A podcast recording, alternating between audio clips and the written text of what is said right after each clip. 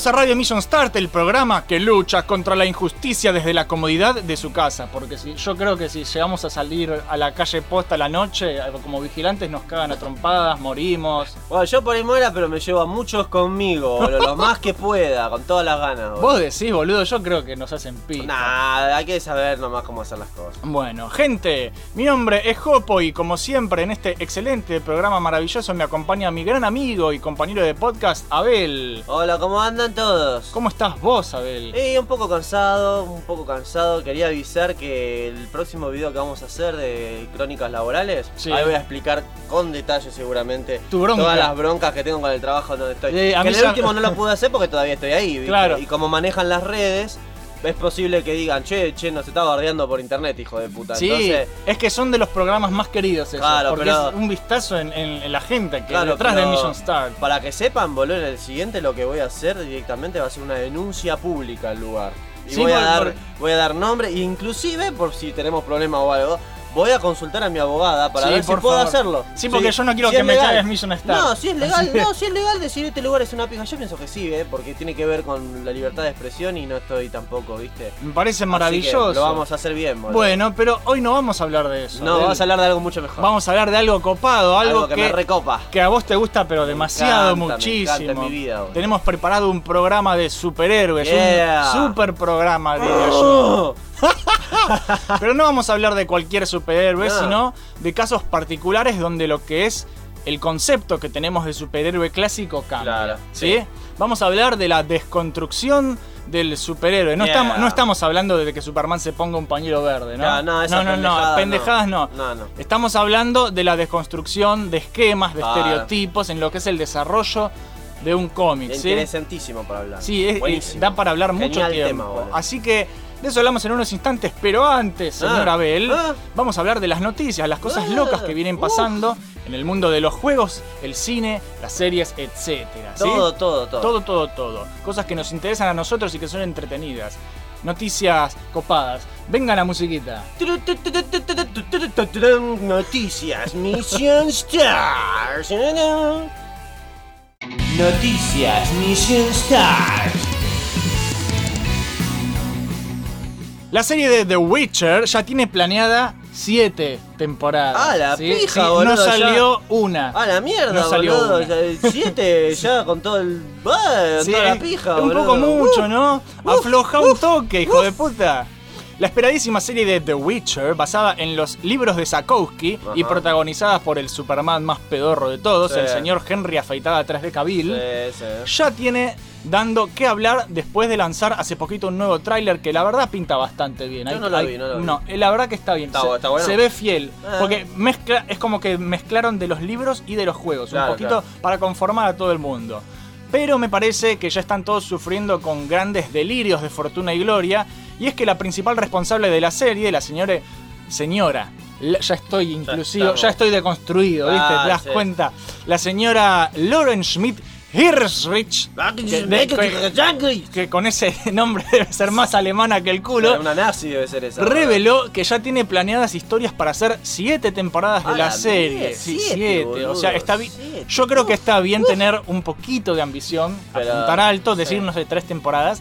Pero creo que siete ya es flashearla un toque, ¿no? Che, Jopo, ¿vos sabías que yo voy a hacer mi propio cómic independiente? Preguntame cuántos tomos va ¿Cuántos a tener. tomos va a tener tu 20. cómic? ¡Oh! así 20, de una. boludo. Claro, 20, ¿viste? boludo, dejamos que pará, Es boludo. como hay que bajar un poco las expectativas, ¿no? O sea, ni siquiera saben todavía si la primera temporada va a tener éxito. Si el primer capítulo va a gustar, ni Claro, saben, boludo. todo indicaría que sí, Bueno. porque está teniendo muy buena recepción. Claro. Pero con eso no alcanza, Claro, ¿viste? Sí, totalmente. Habrá que esperar al a ver. 20 de diciembre para descubrir si las nuevas aventuras de Geralt de Rivia tienen éxito en la pantalla chica. Pero- La, la serie que le está yendo muy bien, que vamos a hablar en un rato. eh, ahora en la siguiente noticia vamos a hablar, y, pero ya, ya te voy a contar, ya te voy a contar. Vamos a la siguiente. Keanu Reeves viene a reparar Star Wars. ¿Qué carajo, Sí. boludo? ¿Qué carajo? ¿Lo logrará? Mm. I don't think so. I have a bad feeling Sí, about this. sí, exactamente, boludo. Parecería ser que todas las semanas tenemos noticias de Star Wars, boludo. Yo voy al baño y cuando salgo ya hay 20 noticias más de Star Wars. Y ¿podés sí, creer? porque Star Wars está explotando Qué de nuevo. locura. Como ya hemos mencionado varias veces en este programa, la franquicia parecería caerse a pedazos con series y películas que no saben de dónde agarrarse, boludo. Son casi todas una mierda, boludo. Sí. Directores que van y vienen y demás ideas de idas y vueltas, toda una mierda. Ahora fuertes rumores de parte del sitio We Got This Covered indican que el actor Keanu Reeves podría tener un papel importantísimo en la nueva trilogía de la saga, que se ubica durante la era de la antigua república. Sí, señor. El actor más querido de todo Hollywood sería nada más ni nada menos que Darth Revan, una de las figuras más relevantes de Night of the Old Republic. Quien haya jugado el juego de BioWare sabrán que las acciones de Revan son súper importantes para la trama. Y sin spoiler nada ni a nadie, pero me parece que sé que Keanu Reeves en el papel de Darth Revan será perfecto para quienes no conocen esta historia, aunque personalmente pienso que no funcionará porque hoy en día con una búsqueda en Google ya tenés toda la trama de la película hecha. No sé si será lo mejor adaptar algo que ya existe y que mucha gente conoce en particular para este tipo de personajes. Es algo rarísimo. Sí, y Es no, raro. no sé si sirve a- adaptar Knights of the Old Republic porque ya, ya está todo escrito. O sea, es- el final del juego tiene una sorpresa interesante respecto Claro. a Darth Revan y es como. No da. La, la única. O sea, Star Wars episodio 9 que va a salir Sí. ahora está en quilombos. Siguen, así- siguen apareciendo noticias de que siguen sacando screen test que siguen siendo negativas. Quieren hacerla Escuchá. perfecta. Había rumores de que habían filmado 6 finales, ya van más de 10 finales que filman y siguen filmando. boludo, ¿sí? La respuesta no es del todo positiva. Y no, si no saben lo que hacen, boludo. Entonces está todo bastante para el ojete. Eh, la franquicia de Star Wars está convertida en un pato criollo. Cada paso una cagada, Claro, boludo. O sea, exactamente. ya, ya, ya, ya le abrieron el culo a Star Wars y se la cogió todo el mundo a Sí. esta franquicia. Ojo. Ya no saben qué hacer, boludo. A mí me está gustando mucho la serie de Mandalorian. Claro, una excepción. Bueno, toda la pero te la recomiendo. Bueno, Después bajate ser. los episodios Cuando, cuando no esté tan infectado por Star Wars, boludo. Claro, porque- sí, porque te, te rompe las pelotas A, un a mí, poco. a mí. ¿sabes lo que me preocupa mucho de estas mierdas que hacen? Es que va a haber más mierda que la cosa buena de Sí. Star Wars. Y eso afecta a cualquier nuevo espectador. Yo, por ejemplo, mi novia no sabe una garcha de Star Wars. A mí me gustaría ver las viejas con ella algún momento, ¿no? Claro. Ella me dice, a mí me gustaría, pero que sea en otro momento, me dice, porque yo ahora estoy tan bombardeada, me dice Star Wars. Prendo la computadora, Star Wars esto, prendo la- Star Wars Sí, esto. prendo- hincha, Star- no- satura, no, quiero saber satura, nada de Star. Wars, ya me dice. Ya me cagaron, yo no quiero ver ni las viejas, porque mm, te cagan todo, boludo. Sí, te por eso. cagan todo. Es rincha pelotas. Es Por eso, hay que dejar, hay que darle respiro, boludo. Por favor. Y bueno, y respecto a esto que decías de, de que sale una cosa buena cada 20 cosas malas, Sí. para mí, Sí. de Mandalorian, que Sí. hasta ahora tiene dos episodios y ya cuando salga este programa va a haber un tercero. Sí, Para mí, hasta ahora, de lo que hizo Disney con Star Wars, es lo mejor. claro. ¿sí? Es lo único bueno, te diría. Claro, claro. Pero la, la verdad que es lo único bueno, bueno, bueno. Pero bien, bueno, perfecto. O sea, es lo único que vale la pena en serio. Así que nada, después mirala porque Dale, posta te va a gustar. Las nuevas reglas de YouTube ponen en riesgo a todos los creadores de contenido. Qué sorpresa. Qué sorpresa. Qué sorpresa. YouTube cagándola de nuevo. YouTube cagándose en la gente, Eh, YouTube, ¿no? ¿te puedo hacer una pregunta? ¿Por qué seguís atacando a los que generan views y todo lo positivo en tu plataforma? Porque son idiotas. ¿No te cansás, loco? En un momento todos nos vamos a cansar, todos los importantes, el nerd, un montón de gente va a decir, ¿sabe qué, pendejo? Nos vamos a la mierda de acá. Porque Es la que no verdad hay un- que- el- la cagada es que no hay una alternativa buena. Ah, Ya la van a hacer. Es lo que yo Ya estoy la van a esperando. hacer, es lo que yo boludo, estoy ya la van a esperando. hacer. Me juego el orto, boludo. Es que en a cualquier momento, justamente con esto que voy a explicar, en cualquier momento tiene que salir una alternativa, porque si no es como una un chota, pelotudo, boludo. No sabés cuidar a lo que te dan de comer. Exactamente. Esa es la verdad. Hace ya rato que YouTube es bastante choto. Cada vez más, boludo. Desde que Google adquirió la plataforma de videos online en el año 2006, hace ya bocha de años, Gracias, Gogo. poco a poco fueron convirtiendo lo que una vez era una fuente de entretenimiento gratuito sin limitaciones en una máquina corporativa de mierda que solo beneficia a aquellos que puedan generar una ganancia para la empresa. Por supuesto. No solo no te pagan un mango al monetizar los videos, sino que debemos seguir una serie de reglas muy estrictas para que el contenido sea advertiser friendly. ¿Por ¿sí? qué no se van a cagar, O, boludo? en otras palabras, amigable para los que ponen la plata en YouTube y de quienes vemos publicidad cada vez más. Sí, ¿no? Pero ahora varios creadores de contenido están preocupados ya que a partir del 10 de diciembre de este año entra en vigencia una nueva norma que le permite eliminar canales si no son comercialmente viables. ¿Qué rompepelotas de mierda? Sí. O sea que la libertad de expresión, o No, sea, no. a la garcha todo. Todo depende si a ellos les parece que es comercial o que no. es comercial o no. O sea que nuestro canal puede estar en riesgo también. Exactamente. Cualquier canal que haga contenido particular, personal, y que por ahí no, no sea el más comercial de la plataforma, está Claro. en riesgo. Es que ¿sabes cuál es el tema? Entiendo si es para los canales que generan dinero, que tienen Claro. publicidad. Pero hay un montón de canales que no monetizan que, Y no. y que suben, no sé, eh, mi abuelita se cayó y lo sube a YouTube. ¡Ah! Muchos likes porque la abuelita se rompe la espalda y es muy gracioso. y están en su derecho. Y de están en su eso. derecho, boludo. ¿Y qué? ¿Lo vas a ahorrar porque no es comercialmente viable? ¿Desde cuándo YouTube es solo para empresas que hacen dinero? Exactamente, ¿Entendés? Los términos de servicio fueron actualizados recientemente y en el lugar más recóndito de la letra chica, por supuesto, dice claramente que a partir de ahora YouTube se reserva el derecho de eliminar tu acceso y tu contenido. Hijos de puta. Si la empresa considera que la provisión del servicio ya no es comercialmente viable, el usuario será notificado con tiempo para migrar su contenido a otro lado, por eso yo tengo todo lo mío guardado. Perfecto. Pero de todas formas, esta nueva norma no podría ser más ambigua y más gris, diciendo básicamente que YouTube puede hacer lo que se le cante el orto cuando se le cante el orto. O sea, Sí. un desastre. Gracias, YouTube. Gracias por cagarla otra vez, por cagarle la vida a todo lo que. ¿Sabes qué? YouTube, él no, YouTube no existiría Claro. si no fuese por los creadores de contenido. Sí. Porque YouTube en un principio era una página más de internet del orto, donde podés ver uno que otro video de música que Sí. había. ¿Quiénes fueron los que le dieron a YouTube El nerd, peso? Empezó siendo el nerd. Después lo siguieron un montón de otras personas que dijeron, che, vamos a editar y grabar nuestro Esto propio está bueno, contenido". loco. Este, vamos a. a- y, y así fue creciendo. Y YouTube vos existís gracias a ellos. Gracias a ellos. Claro, no los cagues, Me están boludo. mordiendo la mano que te da de comer, YouTube. Dejate de romper las pelotas, YouTube. ¿Cuánto hace ya que están rompiendo las pelotas, Hace boludo? años. ¿Cuánto Y- hace, loco? Y ahora está también la, la ley Copa, van a implementar. Sí, la ley de mierda esa Sí. nueva. Bueno, que si vos tenés que aclarar, yo ya puse que todos nuestros videos son para adultos. Sí, ¿sí? sí. Porque, pero corremos el riesgo, porque hay un montón de, de videos que son o de jueguitos, Sí. o, o de, o de arte, o, Sí. de, o de dibujitos, Sí. o de música, Claro. que pueden ser para niños, ¿no? Sí. Eso, la ley es para que esos no tengan publicidad, porque eso los van a ver los niños y los niños pueden entrar a publicidad y, y comprar cosas, y eso vas contra las leyes de Estados Unidos nuevas ahora. Claro, ¿Viste? no, no se les ocurrió que el papá, si el nene navega, va a tener puesto que- el adblock. Que eduquen los padres, eso es lo, lo último que No, se les no, eso es lo último. Eso, es lo que me- eso no importa. Gente, los existe padres- algo que se llama AdBlock. Que Claro. lo pones en el puto explorador que vos usás y de esa forma no te aparece la, la- la propaganda de mierda de YouTube cuando vos estás viendo un video. Claro, pero es, ellos son anti-adblock, porque Sí, justamente sí. los, los- los ads le da- les dan dinero. O sea, Claro. e- es todo un quilombo. Y la cosa es que ahora vos tenés que marcar si tu contenido es para niños o no, porque así saben si ponen publicidad o no. Pasa que hay un montón de. Primero que hay un montón de gente que. que pierde la monetización. Como Porque ca- siempre. Porque capaz hacen plata con cosas para Como niños. siempre, y no tiene nada de malo eso. No. ¿sí? Ahora ya no pueden. Y segundo, si vos ponés que tu contenido no es para niños, Sí. pero igual el bot asqueroso de YouTube con su algoritmo de mierda piensa que si es para niños y que vos pusiste que es para adultos, te pueden banear. También. O sea, todo sigue dependiendo de la voluntad de, los robots eh, de YouTube. Entonces, viste, uno nunca sabe. Capaz, metele que mi canal determinan que es para niños porque es de jueguitos. Sí. Por más que puteemos. Sí. ¿Viste? Ah, pusiste que es para adultos, pero es para niños. No sé, hay mucha gente que hay me muchas dice que no- variables, hay muchas Mirá, variables. hay muchos amigos que me dicen que no me preocupe, que va a seguir todo igual. Hay muchos amigos que me dicen que sí me preocupe. Así que nada, veremos qué pasa, No, boludo. pasa. Pero, es Pero a, una- lo, a lo que a mí me da bronca es que ahora vos tenés que tener una puta, un puto rifle en tu espalda con YouTube. Porque Sí. YouTube está rompiendo los huevos todos los días. ¿Te acordás cuando hace un ya tiempito? solo con el copyright ya, ya, ya ya rompen huevo- los huevos.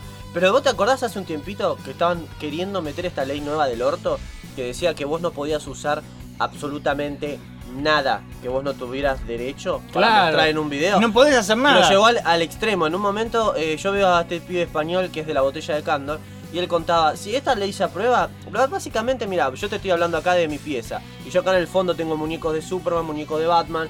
Yo no voy a poder grabar desde acá porque yo no tengo derecho sobre los muñecos de Batman. Los Claro, muñecos- es una estupidez, Es un no personaje podés de, mostrar nada. de DC Comics, pero al mismo tiempo yo no estoy vendiendo los muñecos ni estoy vendiendo nada del personaje. Claro. Te estoy hablando, te estoy hablando de otra cosa. Esto es algo que yo compré y que lo tengo. Por y eso. se ve de fondo, Es que es ridículo, es que ya, ya, Estúpido. ya es excesivo Es y, y estúpido. tiene que aparecer una alternativa a YouTube urgente pronto porque no hay. porque va- estamos atrapados en YouTube Yo, básicamente. yo digo eh, lo siguiente, que todos los que saben de programación, de redes y que son gente inteligente y copada, hagan una nueva plataforma que sea con, como YouTube, pero sin toda la mierda de YouTube. Y te puedo asegurar que todos nos vamos a ir a esa plataforma Sí, de y le vamos a hacer el orto a Sí, YouTube. ¿Sabes cuál es el tema? El, por- el- el primero que haga una plataforma extra, van a venir todas las empresas. Hay- los primeros que van a ir son las empresas, porque están vigilando. Y hay que, y hay no que negarles. Hay que negarles la entrada, boludo. Es Eso que hay- es lo que hay y, que hacer. ¿Y cómo les negas la entrada cuando, cuando empiezan a ofrecer guita? Exacto. ¿Entendés? No, Es tiene, que ser, tiene que difícil.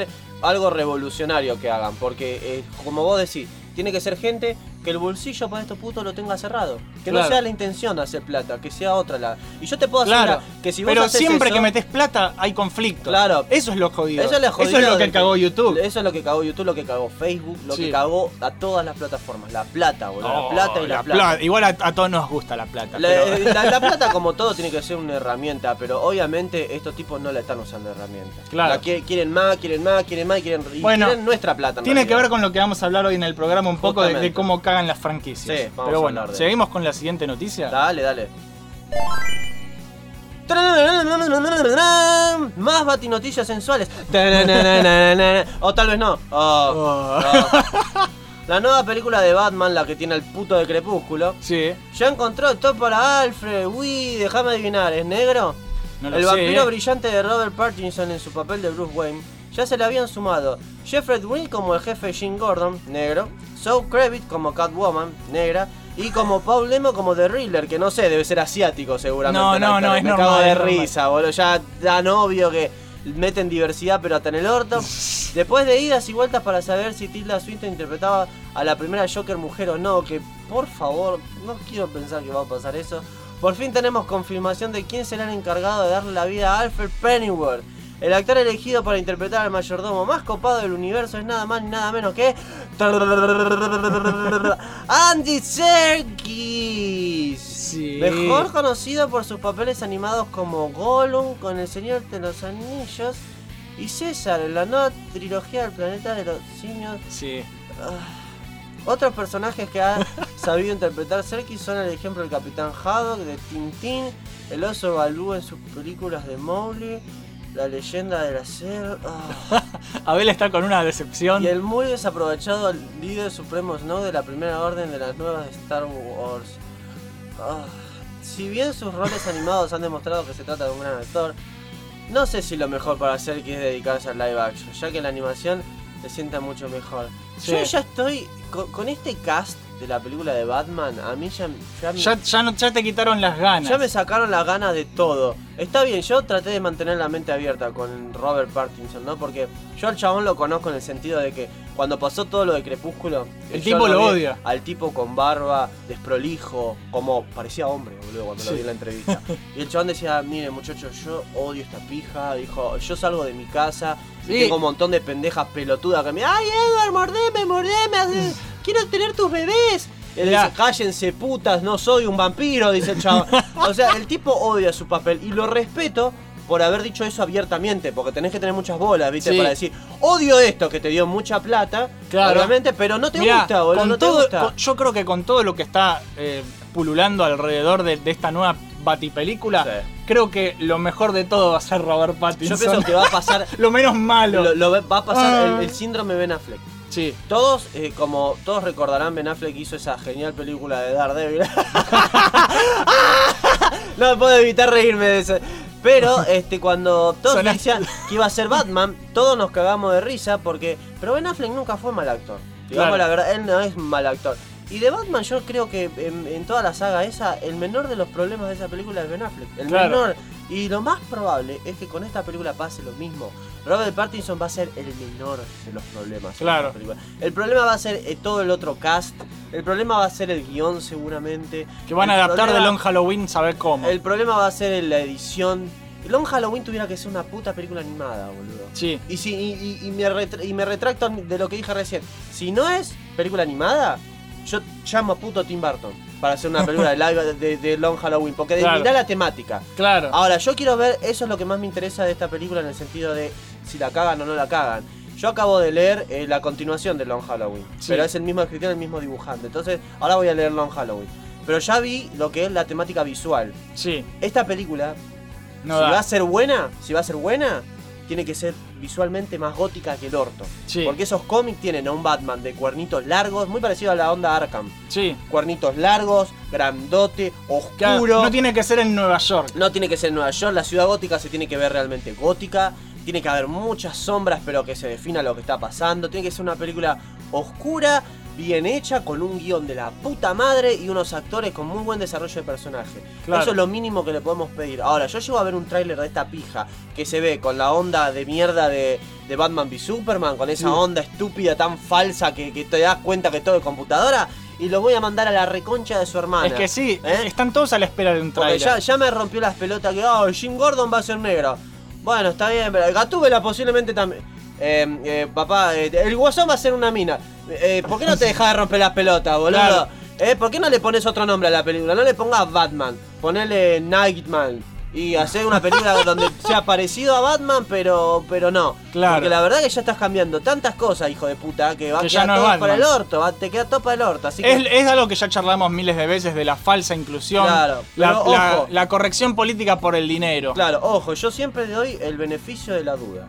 Por ahí es una buena película igual. Vamos a ver Sí. qué pasa. Yo no sé ni quién va a dirigir No, esta chota. es que hay que ¿Vos tenés esperar. idea? El director, eh, Coso, ¿cómo se ¿Quién llama? Lo, lo habíamos eh, eh, dicho en algún lado, ya no me acuerdo. Bueno, como me pasó con Bumblebee. Yo esa película en el tráiler le tiré mierda porque el tráiler era una cagada igual. Hasta el segundo trailer El- que el tráiler- aparecía. Ahí fue cuando me empezó a interesar. Yo dije, wow, me, me- me cerró el orto esta película. Porque la vi, me encantó, es una de mis películas de Transformers favoritas. Este, pero como te digo, el beneficio de la duda lo tengo y si me equivoco lo digo, che, me equivoqué. Como me equivoqué Claro. con Bumblebee. Yo dije, oh, no, otra más de Transformers, pero la vi y me gustó. Entonces vamos a ver qué pasa con esto. Ojalá sea la excepción. a Ojalá. todo, Esperemos un- que sí, Y un boludo. mal cast no in- se interponga en la historia principal y que esté todo bien llevado a cabo. Entonces ahí me la, me la fumo, pero vamos a ver. Vamos a ver, vamos a ver, hay que esperar, boludo, hay vamos que esperar. Vamos a ver rediseñaron a Sonic y lanzaron un nuevo tráiler. ¿Se acuerdan de ese Sonic espantoso? Horrible. Con dientes humanos y proporciones horribles que parecían un nene disfrazado. Yo estaba teniendo sexo y me venía la imagen de ese Sonic así, así ¡Ah! no me ah. dejaba, boludo. Eh, para no acabar, claro. Horrible, horrible, boludo. ¿Qué bueno, Sonic de no te preocupes, porque lo tiraron a la basura y lo reemplazaron con un rediseño mucho más lindo. Lo vi, lo vi y me gustó, Sí, boludo. El- parece Sonic. Parece Sonic. Ah. Loco, ¿no? Una película de Sonic donde parece Sonic, boludo. Es una locura. Es esto. que es todo lo que hacía falta, que Sonic parezca Sonic. fin, boludo, ¿Viste? por fin. Esta historia ya la conocemos, la dijo todo el mundo, los fanáticos se quejaron y Sí. Paramount tuvo que retrasar la película para rehacer todo el diseño y la animación, tirando para lo que queda del año la producción y el lanzamiento que recién veremos en el 2020. Pero si vale la pena. es que la va a ir a ver todo el mundo. Sí. Yo te digo por qué, porque ahora te voy a decir por Dale, qué. dale, dale. Lo maravilloso de todo esto es que por fin salió un nuevo tráiler y Sonic se ve hermoso. A mí me gustó cómo estaba hecho. Sí, señor, el responsable detrás de este rediseño, que esto es lo que mucha gente no está contando y es bastante importante, A ver, a ver. es el increíble Tyson Hess, Ajá. que si se acuerdan es el que dibuja a Sonic en su estilo clásico para los cómics de Archie, ahora IDW, y es el encargado de eh, las animaciones en las cinemáticas de Sonic Mania. ¿Te O sea que este tipo la tiene re clara. ¿Vos te acordás de la intro de Sí, Sonic que Mania? me encantó, es hermosa. Es ese tipo. Que este tipo no dirigió también esos cortos porque salió una Sí, miniserie online. Sonic Mania eh, Adventures. eh, salió Sí, una serie eh, bueno, que es buenísima. Tyson Hess. Sí, es ese tipo. Capo, ¿Entendés? capo. Con razón salió Con razón, boludo. A ver, es tan fácil. Es contratar que sabe y listo. Fíjate qué interesante, vamos a hablar rápidamente de los cambios del diseño. Uno, los ojos grandes. Sí, Clásico de Sonic. Sonic con ojos chicos no funciona. claro. Dos, tiene los guantes ahora. ¿Te acordás Sí. cuando no tenía los guantes? Qué feo que se veía. Sí, se vio, tenía manos humanas, boludo. Horrible. Y pintadas Oh, de oh, blanco. Espantoso. Tres, el cuerpo. Sonic, aunque vos lo modernices, lo que quieras, tiene que ser eh, algo compacto. Este Sonic de, de cosa tenía como un torso medio con pectorales. Era un niño. Era, un niño fortachón. Muy feo, muy feo visualmente. Esto es para todo lo que, lo que quieren aprender de diseño. El perfecto ejemplo de mal diseño y buen diseño en una adaptación lo tenés en esto que pasó con Sonic. Claro. Compará los dos y ahí tenés el perfecto ejemplo. Exactamente. La respuesta del público, justamente por eso, ha sido muy positiva, Genial. extremadamente Bien, positiva. bien. Y todo el mundo está diciendo que solo porque Paramount nos escuchó y porque los artistas se rompieron el orto haciendo todo de nuevo, van a ir a ver la película y seguramente se convierta en un éxito. Perfecto. Aunque yo, personalmente, no puedo dejar de pensar que en el fondo todo esto había sido planeado. Tal vez. Eh, para mí que estaba vez, todo sí. armado, O sea, ya tenían pensado retrasarla, ya tenían. Puede si lo ser, hicieron, boludo, eh, ser. es medio sado masoquista, pero es medio posible, no lo sé. Para mí que eh, eh, decían, bueno, vamos a cambiarlo y ahora todo el mundo irá a ver nuestra película, ¿viste? Sa- ¿Sabés que lo que pasa? Capaz la Este, peli es una pija después. ¿Cuál es la mejor- Con Jim Carrey. ¿Cuál es la mejor manera de, de- de que vayan a ver tu película? Que tenga mucha controversia. Sí, Incluso si tu película es mala, mala, mala, tenés el perfecto ejemplo de lo que pasó con The Room. sí. The Room, ¿por qué es popular y por qué todo el mundo la vio? Es tan Porque- mala que es buena. Porque es un desastre. Pero Sí. ¿por qué todo el mundo la fue a ver? Porque todo el mundo dijo, es la peor película que vi en mi vida y todo el mundo la vio. Toda la mala publicidad Entonces, es publicidad. Exactamente, no importa si sea mala publicidad, la publicidad es publicidad y vos te vas a hacer conocido igual. Así que vamos a ver qué onda. La historia, por lo que apunta la película, es lo, lo típico. Es Sí, como con sí. Scooby-Doo. Personaje 3D que de- de- está interactuando con humanos. Sí. A mí me hubiera gustado que sea todo 3D en el mundo de a Eso, la- es- a la eso, pija. eso hubiera sido lo A ideal. la pija, boludo. Una peli animada. Listo, ¿para qué que venga a nuestro mundo? Estoy cansado de nuestro mundo. Quiero el mundo de él, boludo. Claro. Pero bueno, no importa, no te preocupes. No importa, vamos a ver qué pasa. Y por último, anunciado West of Dead, Sí. un nuevo shooter isométrico en tercera persona que te va a gustar, te va a excitar, te va a enamorar y si sos amigo mío tenés que venir a jugarlo, boludo. Sí. La distribuidora independiente Raw Fury, qué raro, son independientes, con razón hacen cosas buenas, sí. ¿no? Lanzó un tráiler mostrando su nuevo juego West of Dead, una mezcla entre Ghost Rider y el viejo oeste con un espíritu de la venganza, haciendo de las suyas en la época de los vaqueros, una idea que me encanta. Sí. Pero eso no es para nada lo más llamativo de este jueguito. Desarrollado por el estudio Upstream Arcade, el estilo visual de West of Dead está inspirado en la obra de Mike Mignola y se nota hasta el orto, boludo. Sí. Este tipo, por si no lo conocen, es uno de mis dibujantes favoritos. Ah, favorito. estoy- Favoríticos. Estoy, estoy emocionada. Es uno de mis dibujantes favoritos de todas las épocas y es súper, súper mítico. Es escritor de cómics, es dibujante, es artista plástico Sí. y además el protagonista del juego, un sheriff sobrenatural que se dedica a mantener a raya a los muertos, será interpretado por nada más ni nada menos que el legendario Ron Perlman. Sí, boludo. Así que ¿sabés qué me dice esto a mí? Que esto originalmente iba a ser un juego de Hellboy Sí. y que los chabones fueron con la idea de una productora importante y les dijeron que no. No. Y entonces dijeron, bueno, creamos nuestro propio personaje y hacemos, hacemos lo nuestro. Porque- Posiblemente era de Hellboy. ¿Sabés que yo pensé lo mismo? O sea, Seguro. claramente parece que son fans de Hellboy. Exactamente, y es más, este, este, si este juego le va bien, que, la, que la las productoras de mierda con mucha guita agarren a estos tipos y los dejen hacer juegos. Claro. Porque yo estoy todavía, todavía desde que tengo 17, 16 años, que fue cuando conocí a Hellboy, todavía estoy esperando un buen juego de Hellboy. Sí. Que el cual no hay. Claramente estos muchachos son muy, muy, muy fanáticos de Hellboy. El juego se ve bastante copado, así que habrá que tenerlos en cuenta. Porque este tipo de gente hay que bancarla mal. Sí. West of Dead es un shooter roguelike isométrico que saldrá el año que viene en PC. Yo lo voy a rejugar. Pero si sos muy ansioso, ya podés jugar la versión beta en Xbox One. Que no tenemos. Yo vi el tráiler y pareció un puto cómic en movimiento. Sí. Me sí, gustó sí. muchísimo, se ve mucho, muy cool. Y, y me gusta también que hagan shooters isométricos vistos desde arriba, que ya casi no hay. Ya ¿no? casi no hay. Es un género que está. Es como. Como ah, este, también beat'em ups isométricos. Que antes Además, había. ahora por, no hay. por el estilo de dibujo, Claro, no, es- perfecto. no- no son detalladísimos, no es que tiene super texturas, que lo tenés que ver de cerca. No, necesita. Y son que- colores Lo que me gusta este que no cometieron es un shooter y no cometieron el terrible error estereotípico de hacerlo primera persona. Claro. Yo estoy harto de los shooters de primera persona. Hagan más cosas en tercera, amigo. Más en tercera. Más cuando tenés un diseño de personaje tan copado, luego lo querés ver. A los personajes copados, los querés ver, no sean estúpidos como en el juego de Punisher Wars- Warzone se llamaba, era Sí. que era primera persona. Veo las manos del personaje. Soy Punisher, quiero ver el cuerpo del chabón, idiota. Claro. Y lo mismo con todos los juegos que tienen diseño de personaje importante. No importa si el tipo tiene armas. Hacelo tercera persona. Porque lo vas a querer ver. Y estos tipos lo entendieron. Sí. Lo entendieron. Bueno, para variar, alguien que hace bien las cosas. Pero, como vos dijiste bien al principio, son independientes. Qué raro, por Sí. algo, por algo eh, te hacen buenas cosas. Todos los artistas independientes están haciendo buenas cosas en videojuegos. Todos. Esperemos que salga lindo. Lo, vamos, a jugar. Sí, hasta el sí. lo vamos a ganar. Sí, boludo. porque es Miñola, hasta al el palo, boludo. Me encanta, me encanta. Esas fueron las noticias más interesantes de los últimos días, las que yo he seleccionado personalmente, porque me han llamado la atención. Si no les gustan, jódanse. Hubo más noticias, eh, tipo pero cosas repetidas, tipo, Claro. oh, confirman que, que- que Nickelodeon quiere hacer una serie de las Tortus. ¿Otra Cosas- más? ¿Otra más? No, pero, pero li- live action más tirando al, al estilo del cómic. Pero son cosas que ya habíamos charlado. Ah, ya lo hablamos. ¿Viste? Y, y es como que la gente se entera tarde de las cosas o que son reconfirmaciones de las cosas que ya Sí, vimos. sí. Entonces repiten la noticia. Entonces no quería repetir No, no. noticias. Es así como que, hab- hablar del Snyder Cut de la Liga de la Claro. Justicia. Todos los días sale algo nuevo de ese claro, ahora, ahora vamos a hablar de- Sí, de- del joven de este- Snyder. Pero de antes, todo. señor, un breve espacio publicitario. Ah. Dos niños santafesinos. Un fueguino y cómo se dice a ese que es traidor a la patria, cipayo. hablan de cultura pop.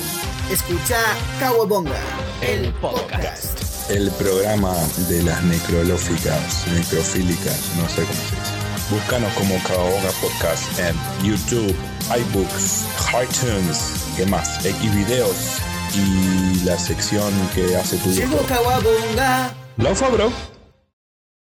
¿Qué haces, Jopito? ¿Qué vas a hacer el fin de semana? No sé, nada, voy a descansar, jugar jueguitos. No, ¿por qué no te pasas por Friendly Fire Podcast? Eh, ¿y eso qué es? Papá, es un programa de videojuegos hecho por especialistas que también toman mate y se putean. Hacemos análisis, debatimos noticias y aportamos sabiduría de este vicio tan hermoso que nos apasiona. Puedes encontrarnos en YouTube, iBooks, Spotify, Instagram y Facebook. O participar del chat en vivo por Twitch los sábados a las 18.30. Mmm, suena interesante. Bueno, si no me cuelgo, los escucho. No nos vas a escuchar una mierda, ¿no? ¡Mira este dibujito que hice! ¿Te gusta? Es una cagada, pibe. Tenés 28 años. ¿Cómo vas a dibujar así? Y bueno, ¿qué culpa tengo yo? A mí nadie me enseñó a dibujar. ¿Y por qué no tomas clase de dibujo? Porque son todos una mierda. Me cobran caro, no me enseñan nada y siempre me hacen dibujar naturaleza muerta. Pues ya no más. Vení a tomar clases de dibujo conmigo, en donde además de dibujar lo que a vos más te gusta, aprendés a hacer más cosas y te convertís en todo un tiranosaurio rex del dibujo. También hablamos de películas, cómics, series animadas y todo lo que está bien en la vida. Estamos en Villa Urquiza, sobre la calle Nahuel Huapi. Contactanos por WhatsApp al 11 24 58 25 43 o por Facebook a Abel Retamales para ver mis dibujos y lo que podés llegar a lograr. O sea que puedo tomar clases con uno de los capos de Million Stars. Obvio, papu. Así que ya sabes, contactanos y nunca tengas miedo de ser más de lo que sos. ¡Yeah!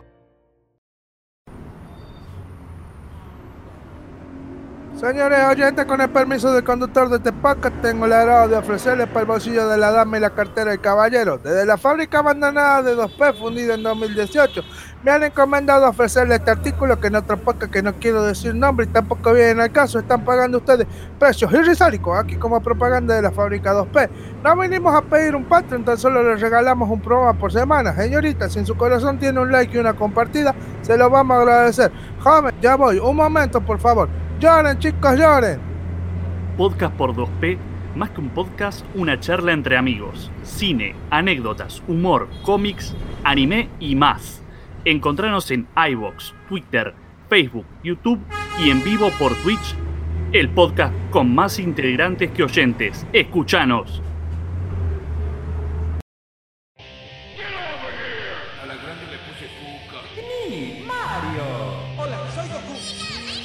Ay, ¿qué son esos ruidos? ¿Por qué escucho voces en mi cabeza? ¡Tito, nuestro héroe! No demos vueltas, muchachines. Ahora podés llevar tus personajes favoritos en la ropa y vestirte con estilo en solo tus diseños AR. Dale, papu, vamos a vestirnos bien cancheros y sensuales. Así es, lo que vos quieras. Podés estamparlo en tu remera, buzo, mochila, medias y lo que sea. ¿Qué estás esperando? Buscanos en Facebook como Solo Tus Diseños AR. También podés llamarnos al 11 33 09 4952. Te esperamos. ¿Te esperamos? ¿Eh? ¿Eh?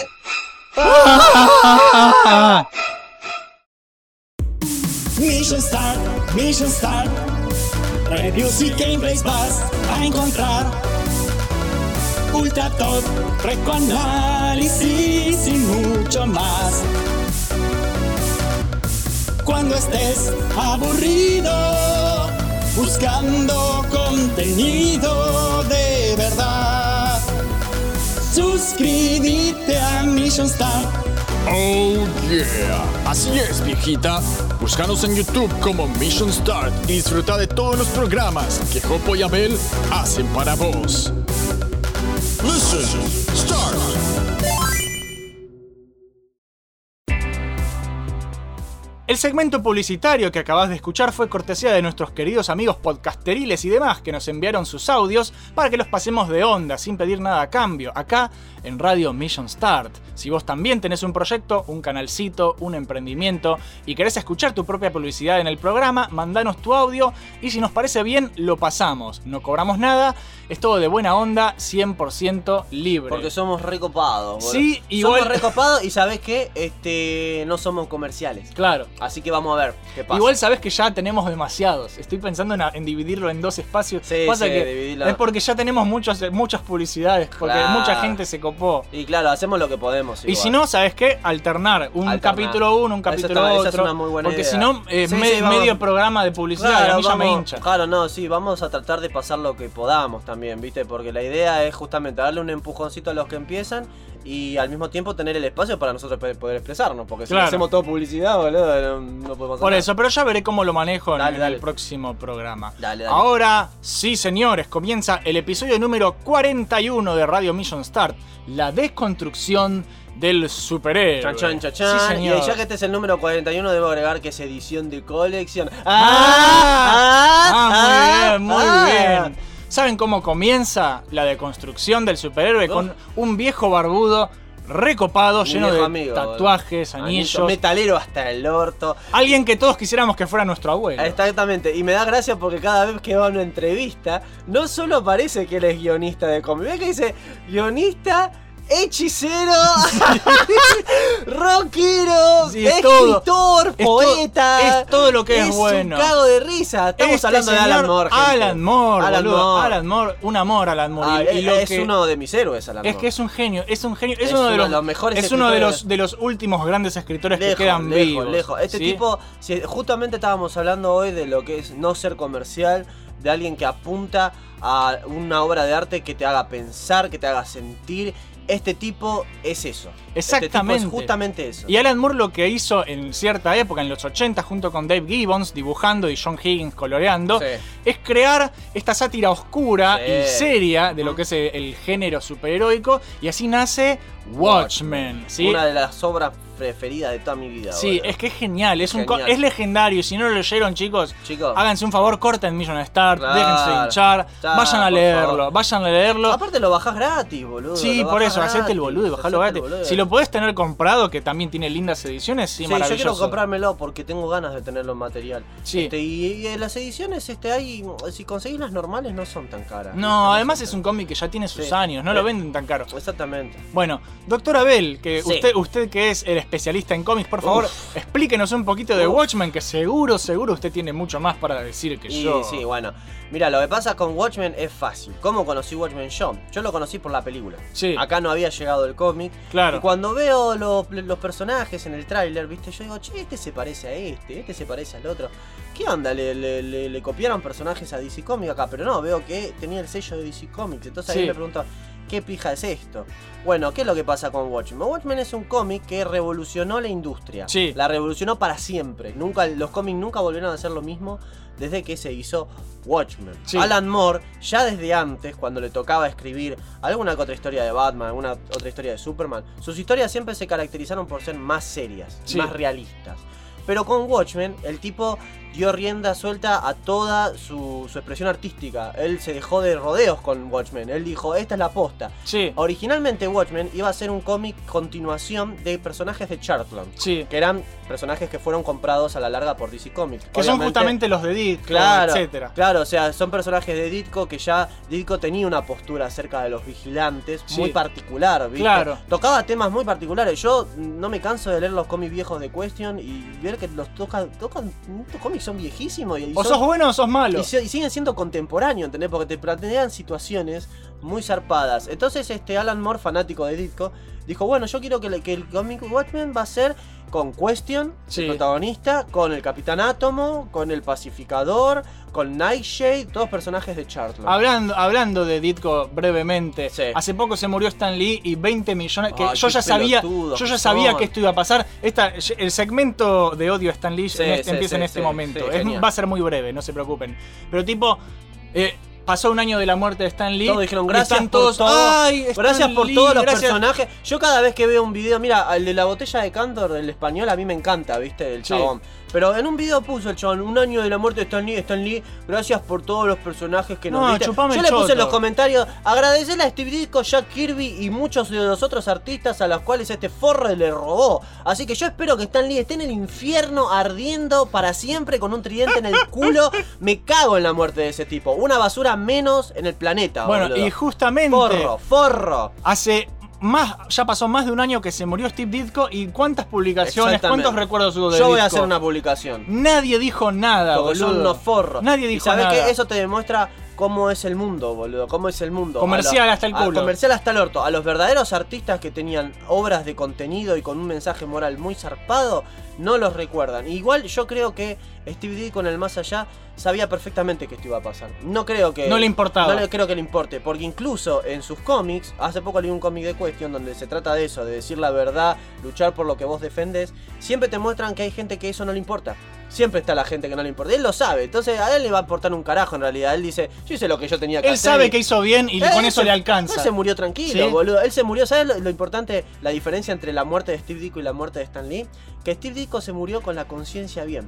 Y con Sí. el alma pura, boludo. Stan Lee se murió con mala conciencia, habiéndole robado un montón de, de, de- de artistas. Yo te puedo decir, ¿sabes qué? Sí, está bien. Stan Lee tiene- se murió con plata y tuvo éxito. Me cago, boludo. Me cago porque Eso no es el éxito. Era un mal tipo. Un mal Claro. tipo que cuando vos le dabas, che, dibujame algo, no sabía dibujar. Claro. Le daba, che, escribime un guion. No sabe escribir. Así que Stan Lee, metete la Sabía robar Stan Lee. Sabía robar. Bueno, y, y lo más gracioso es que la gente de Disney Marvel Sí. sigue afanando con la muerte de Stan Lee. Supuesto. Viste, que te lo ponen los créditos para que te Ah, emociones, viste, ah, la firma de. Stan Lee. Gracias, Ah, dedicado ah, Avengers, dedicado a Stan Lee. Déjate de hincharme los huevos, boludo.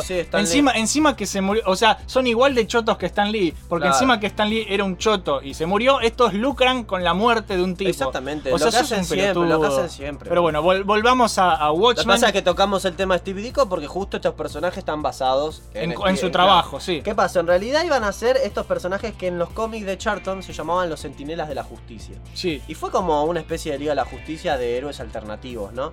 Este, bueno, este, muchos años DC no hizo nada con esos personajes y Alan Moore con Dave Gibson tienen la idea de que esta historia muestre justamente eso. ¿Qué pasó con estos personajes en el mundo de ellos? Porque eh, recordemos que Charlton Comics no pasaba en el universo DC, Claro. pasaba en otro universo.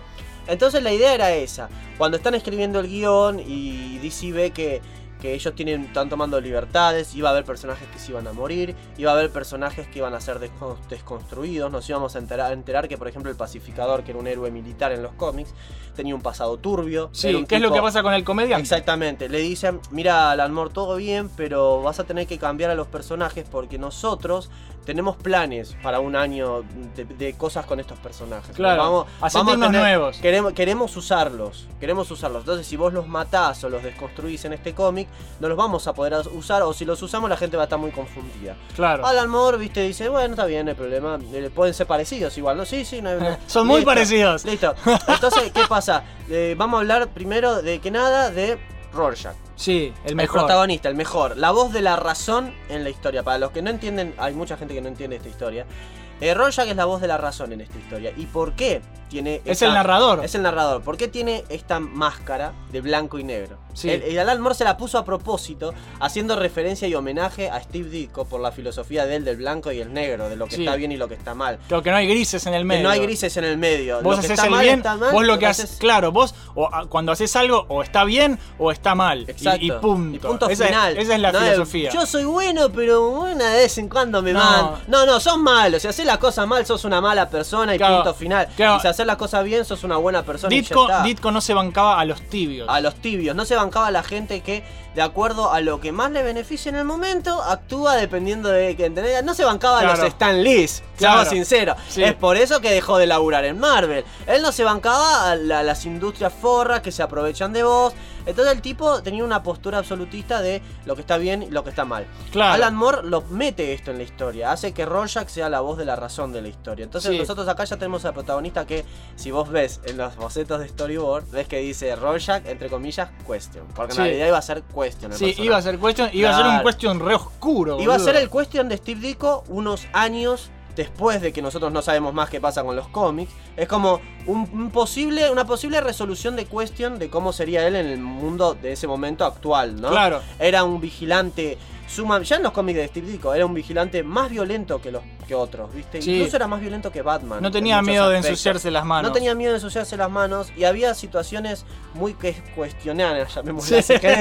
en donde, por ejemplo, con- eh, vamos a meternos en un contorno de por qué la desconstrucción del superhéroe en realidad inició con Steve Ditko en realidad. Sí. Y Alan Moore la revolucionó. Sí. ¿Por qué? Porque cambió toda la industria con esto. Steve Ditko en los cómics hacía que sus héroes actuasen de forma. Algunos lo van a llamar que no. Que no corresponde. Es inmoral, que no corresponde. Pero eso también tiene que ver con el sello de mierda de los psicólogos del- de, de la aprobación a los cómics de esa época. Claro, y Yo por eso, a- y, tam- y para mí eso también tiene que ver con el tema del test de Rorschach, que es el de las Exactamente, manchas. Claro, O sea, está exactamente. todo relacionado. Está todo relacionado. ¿Qué pasaba con este sello del Orton? Prohibía que los artistas pongan cosas violentas en los cómics. Y Sí. en realidad les cuento una cosa. ¿Saben por qué Batman no mata actualmente? No tiene que ver con un complejo moral del personaje, no tiene que ver porque matar está mal. Se las voy a hacer corta. Batman no mata porque es más comercial que un héroe no mate a sus villanos. Claro. Porque así vos tenés para dar de comer a los mismos villanos miles de veces y vas a seguir haciendo plata porque la gente quiere ver los villanos. Los vill- ellos no quieren una resolución de un Claro. conflicto. Ellos quieren que un conflicto sea eterno, eterno, eterno, eterno. Batman en los primeros cómics mataba. Viene el sello este. Batman no puede matar, Batman no puede usar armas, Batman, el guasón no lo puede acuchillar a Batman porque Claro. prohíben todo esto. Entonces, como Además de cigarrillos, Claro, drogas. todas esas cosas. Como Charlton era independiente y no tenía este sello maricón, Sí. este, Steve Ditko se tomaba ciertas libertades con esto. Entonces, en una situación donde ponele un asesino, se cae a las cloacas y se está ahogando, vos ves que le, le dice, ayúdame, boludo, ayúdame que me hago. Jódete. Question lo mira y le dice, ¿por qué carajo yo tengo que sacrificar mi vida por vos si vos sos un sorete que te acabas de matar a una mina y ahí arriba? No, pero por favor, vos- la policía me salvaría. Yo no soy la policía, le dice Question. No sabés nadar, pelotudo, te jodés, boludo, te jodés, chabón. Entonces, esas fueron las primeras veces que la gente empezó a decir, che, pero este personaje.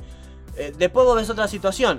Detiene a un criminal. Este. "Ah, llévame a la cárcel, llévame a la cárcel. ¿A la cárcel? Yo te voy a llevar a la silla eléctrica, hijo de puta. Ahí te- un personaje que admitía, o sea, la- eh, aceptaba la pena de muerte, la pena capital en este caso. Y en Sí. muchos conflictos de esos cómics el- eh, había pocos villanos, porque los villanos se morían. Claro. O se caían de un edificio y Question no lo, salda- no lo salvaba. O, o, ah, pasó esto, se murió. Muchas veces pasaba eso. Entonces, Alan Moore. Alan Moore entendía todo eso. Entendía, y entendía que eso justamente por qué es, porque eh, Steve Ditko pensaba justamente esto, si vos sos una buena persona y el otro es un hijo de remil puta, vos no tenés por qué sacrificar tu vida para salvar a un hijo de remil puta, en realidad sos cómplice de la maldad de él, porque él se está saliendo con la suya, él hizo todo mal y vos lo estás ayudando. ¿Qué carajo estás haciendo? Claro, Entonces- no tiene Entonces, sentido. eh, tiene una postura así. Cuando nosotros conocemos a Rorschach en el cómic, nos encontramos a un justiciero sumamente violento. Eh, no tiene identidad secreta. Él está totalmente Sumergido. comprometido en su rol de Rorschach. Él no llama a su máscara máscara. Él le llama My Face. Haciendo referencia a lo que Question tiene también como máscara, que es otra cara en realidad. Sí, la cara, Entonces- una cara sin, sin Claro. rostro. Entonces acá ya estamos viendo una, la primera desconstrucción que vemos, Sí. la del protagonista. Sí. Estamos en los 80 el cómic salió, Sí. ¿verdad? Estamos en este, una época donde justamente los héroes tienen un modus, un modus operandi. En esa época, como te digo, eh, Batman no mataba mucho, que digamos, habrá muertes circunstanciales, Superman hace las cosas de una forma, eh, los héroes de Marvel, todos sabemos las cosas que hacen. Sí, sí, sí, Entonces, eh, claro, entonces Alan Moore nos dice, no, mira, si los justicieros existieran en la vida real... Esa es la pregunta clave para Esa es la pregunta. La pregunta clave es qué pasaría si los superhéroes existieran Claro, en el mundo en el real. mundo real. Y no- cómo la gente los vería.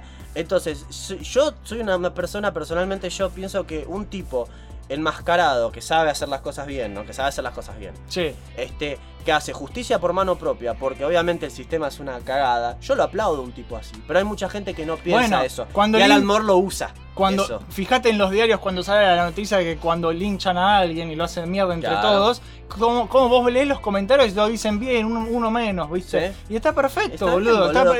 Cuando la al justicia, criminal, es que boludo. cuando la justicia no funciona, la gente hace justicia por mano propia. Entonces en este Sí. cómic se empieza a jugar. Watchmen fue el que empezó a jugar mucho con el tema. Eh, no es un tema de este es el bueno, este es el malo, vamos a ver una pelea. El concepto que él maneja es vigilantes. ¿Qué es Sí. un vigilante? No muestran las cosas buenas y las cosas malas. ¿Por qué cosas malas? Porque no todos los personajes de Watchmen son buenas personas. Sí. Nos muestran que Porque, el rol- porque es mucho más real. Claro. Ese es el tema. Esto es una versión, eh, sería alternativa de la historia, pero es del mundo real. Claro. Es, es nuestro mundo, Es nuestro pero hay mundo, pero con ellos. De hecho, hay- hay- es mucho más cercano, es mucho más creíble. Es mucho más Eh, creíble. Es, después de la Guerra Fría. Claro, ellos cambian el mundo. La Es- durante la Guerra Fría. Claro, en la presencia de ellos incluso cambia la, El transcurso el de la transcurso historia. de la guerra. Sí. Vietnam es otra cosa. Ganó Claro. Estados Unidos en esta historia. ¿Por qué? Y sigue el mismo presidente de Exacto. mierda. Sigue No- no- Nixon. que sigue Nixon, no se dice todo ese escándalo que se Claro, había hecho. claro. O sea, es nuestro mundo, pero aparecieron los superhéroes alternativamente. Ahí en los 80. Entonces empezamos a ver estos personajes. Primero tenemos a Roger, del cual ya, la- ya hablamos. Un justiciero, vigilante, violento, obsesivo, que muchos lo pueden ver como el loco de la historia, pero yo llamo, lo llamo a él que es el, el, sano. el único que no está loco. Es el único que no está loco, ¿entendés? El único que entiende la realidad Claro, perfectamente. Exactamente. Y nos situamos en una época en donde nos cuentan que hay una ley marcial, prácticamente, que eh, es ilegal ser un vigilante. Nos enteramos que hay, un pasado en esta historia. Esta historia no empieza desde el principio. No, esta historia empieza a la mitad. Desde el final, podríamos decir prácticamente. Nos cuentan que hubo una era de oro, donde hubo los primeros justicieros que eran los Minuteman. Sí. Nos cuentan que después vinieron los Watchmen y, y que se separaron por esta ley. Manhattan, nos presentan a Manhattan. El personaje por ahí uno de los más complejos de la El historia. pelado azul pijudo. Claro, que está basado en el Capitán Átomo. Nos muestran a un Superman, podemos llamarlo. Sí. eh, manejado por el Estado, manejado por el gobierno. Un, un- un superhumano que no tiene la capacidad de decir, moral, de decir, "A mí- yo hago esto por esto, yo hago esto por lo otro. Es un tipo que no tiene moral.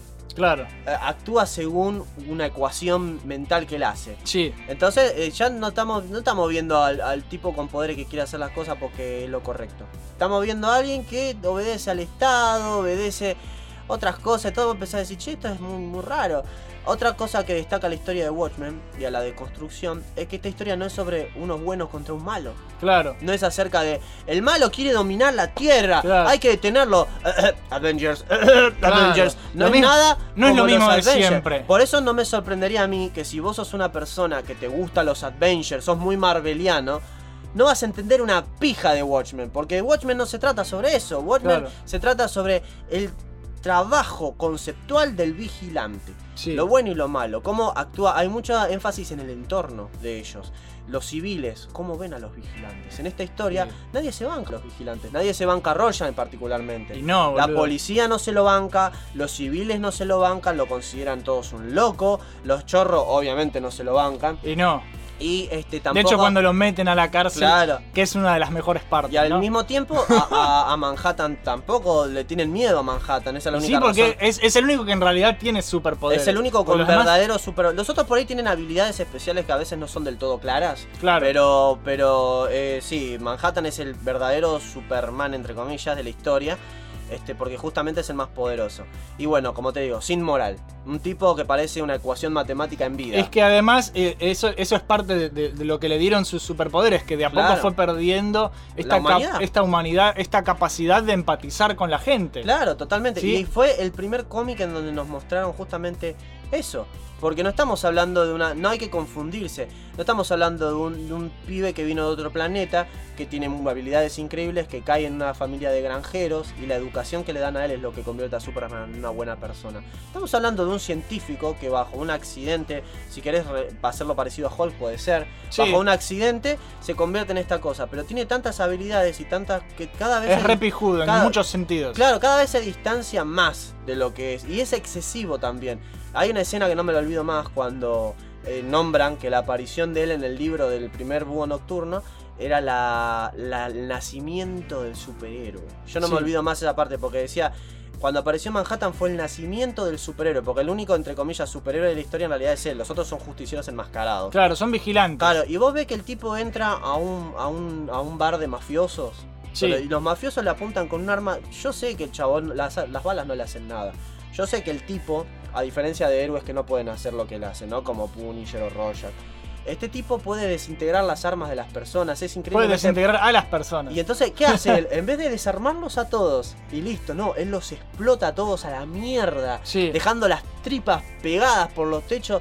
Y vos te quedás como diciendo, boludo, ¿eso no es un poco excesivo para lo que quería El tipo ya no es sensible a no, eso. no le interesa, Nada. no le interesa. Entonces tenemos ya dos personajes, ya solamente hablamos de dos. Y Sí. fíjate ya de todo lo que da para hablar. Watchmen es muy polémico y vamos a hablar mucho de esto porque tiene mucho trabajo. Sí. Después nos presentan al Comedian, uno Sí. también de los personajes más complejos de la historia. Que empieza a Es un- morir. en- Claro, empieza con la muerte de él el cómic. Pero justamente como no es, no es lineal, no es que No es empieza en A y termina en B. Claro. Eh, va para adelante, para atrás. Te van dando tiene tiene una historia también aparte que es la que lee Rorschach. Te tiene o sea, que gustar este, el tema este de cuando vos lees una historia, armar los pedazos en tu cabeza y vos mismo tener una línea temporal de las cosas. Está muy si bueno. vos sos una persona que te gusta una fácil lectura, no te lo recomiendo tampoco, o a menos que tengas la mente abierta para probar algo nuevo Sí. y le dediques el tiempo que le tenés que dedicar. Porque justamente vos tenés que jugar un poco al detective en este tipo de historias. Sí. Ah, pará, este es el mismo chabón que le pasó esto antes, y es por eso que ahora está actuando de esta manera, y es por eso que el otro actúa de esta forma. Tenés que darte cuenta de esas cosas. Con el comedian pasa esto. Héroe del gobierno, pistolero, usa armas de fuego, justiciero entre comillas, porque cuando eh, él trabajaba con los Watchmen era como un justiciero violento. Claro. Pero a medida que la historia nos, nos va contando, no era un buen tipo. Sí, no. Trató de violar a la, a la Sally Jupiter, que era la mina que estaba con ellos, Silk Spectre 1, en los Minuteman. Por eso también lo mandan a cagar después, ellos con los otros superhéroes. Sí, no, no era una buena persona. No era una buena persona. Y acá esto es interesante. No era buena persona.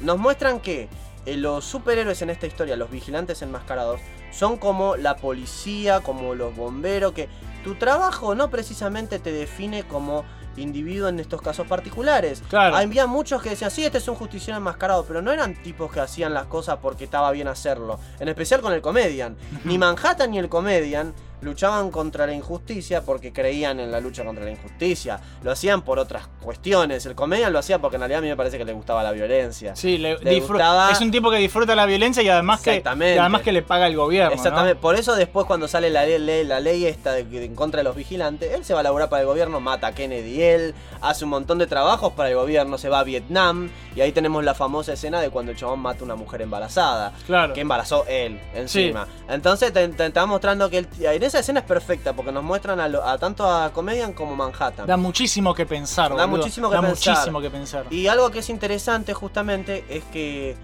este, como te digo, no es un buen tipo. Ni él ni Manhattan son buenos tipos. Entonces vos decís, che, pero esta historia me está mostrando que todos los justicieros enmascarados son unos forros. No, no, No, es no. así. Rorschach es un, es un héroe de verdad para mí. Mal. Es un, un superhéroe de verdad, incluso te le diría. No, Dale. no porque tenga superpoderes, sino Bueno, porque es un buen tipo. El más noble del montón para mí es el búho. El búho es, noble, pero es ingenuo. Sí. Entonces estamos, nos está mostrando. ¿Viste la variedad de personajes La que variedad tenés? ¿ves? Es increíble. Es increíble. La- en una buena historia, ¿por qué todos eh, les cuesta hacer una buena historia de grupo de superhéroes? Demos el ejemplo de la película de la Liga de la Justicia y por qué está tan mal hecha. Yo te voy a decir por qué está mal hecha. Porque los personajes no están explorados de la forma adecuada. No hay diferencias claras entre ellos. Todos hacen las cosas y las hacen y ya está. Es difícil escribir una historia de un grupo. Porque si vos la vas a escribir bien, todos los personajes tienen que ser distintos. Como con las tortugas ninjas. Sí. Todos tienen una actitud distinta. Como una buena historia de la Liga de la Justicia. Todos tienen una actitud distinta. Todos tienen traumas distintos. Formas de hacer las cosas distintas. Y Watchmen despertó esto en los cómics. Despertó eso en los grupos de superhéroes. Este no es como el otro. Este no es como el otro. Este tampoco.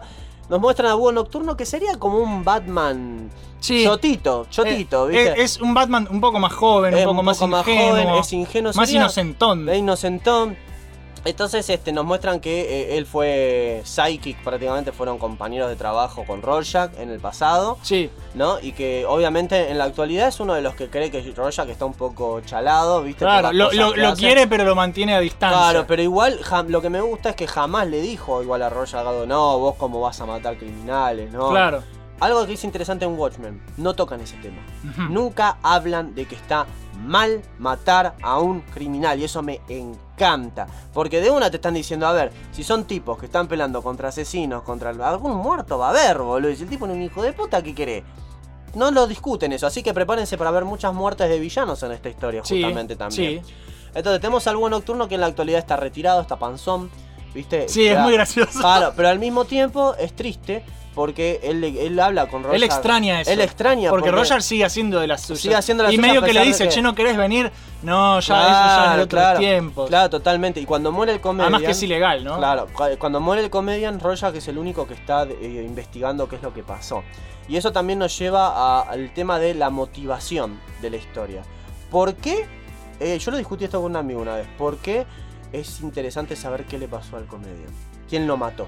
Es un asesinato muy sospechoso. Es un tipo que tiene toda esta historia atrás, era un vigilante enmascarado, trabajó para el gobierno. Ahora los, los superhéroes es- están. solamente está Rorschach porque son ilegales. ¿Quién lo va a matar al comedian ahora? ¿Por qué? ¿Es fácil matar al comedian? Claro. no es fácil. El tipo estaba más entrenado que el culo. ¿Cómo fue que lo mataron? Cuerpo a cuerpo lo mataron encima. No lo cagaron a tiro, lo, lo cagaron a piña. Lo boludo. echaron por una ventana. Y por una ventana que era un vidrio blindado. Para eso necesitas ser una persona sumamente fuerte, es sospechosísimo. Y como buen detective, que mucha gente, la, mucha gente no entiende esto, cuando vos sos detective, no importa a quién, lo mat- a quién mataron, sino por qué y cómo. Claro. Rorschach no está investigando porque eh, ay, lo mataron al comedian. Pobre comedian, pobre tipo, vamos a ver qué pasa. No, No. no, él dice, ta- ¿Por es súper sospechoso. ¿Por qué ahora?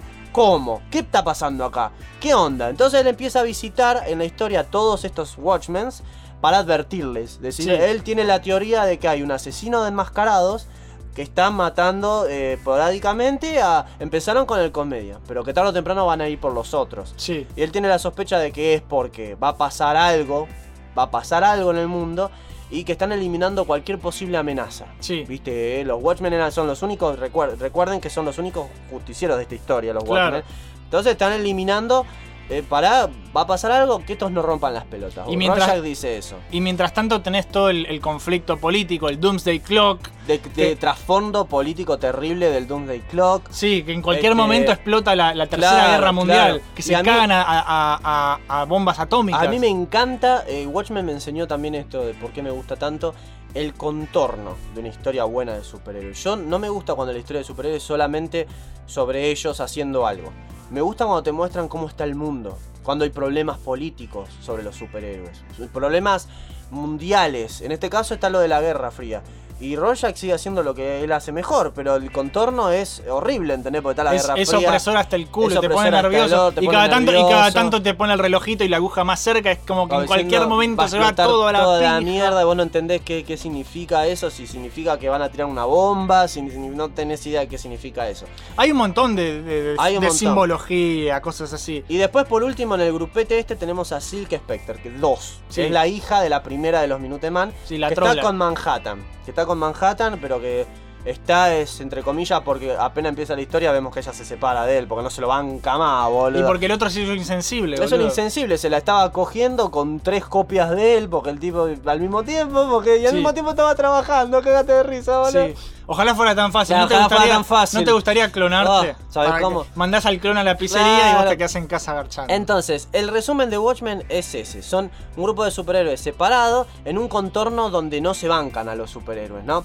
Entonces, ¿por qué esta obra es genial? Justamente por eso. Nos agarraron personajes con sus virtudes y sus falencias, nos los metieron en una historia con un contorno realista, contemporáneo, porque sigue siendo contemporáneo. Sí, Y eso es muy siendo. importante. ¿Cómo te das cuenta que una obra es buena? Cuando pasaron un millón de años y sigue siendo contemporáneo. Sí. Todavía te identificás con los temas que tocan. Todavía en el cómic de Watchmen estaban hablando de femicidio, Sí. estaban hablando de prostitución infantil, Estaban hablando de un montón de, de de riesgo a guerra mundial, que siempre la tenemos. Están hablando de un montón de cosas que en esos tiempos los cómics no tocaban. Claro. No toca y ahí también entra la desconstrucción. Bueno, estamos hablando de un ladronzuelo que se robó una joya, así que el héroe aparece, lo detiene y se terminó la historia. No, es mucho más complejo que eso.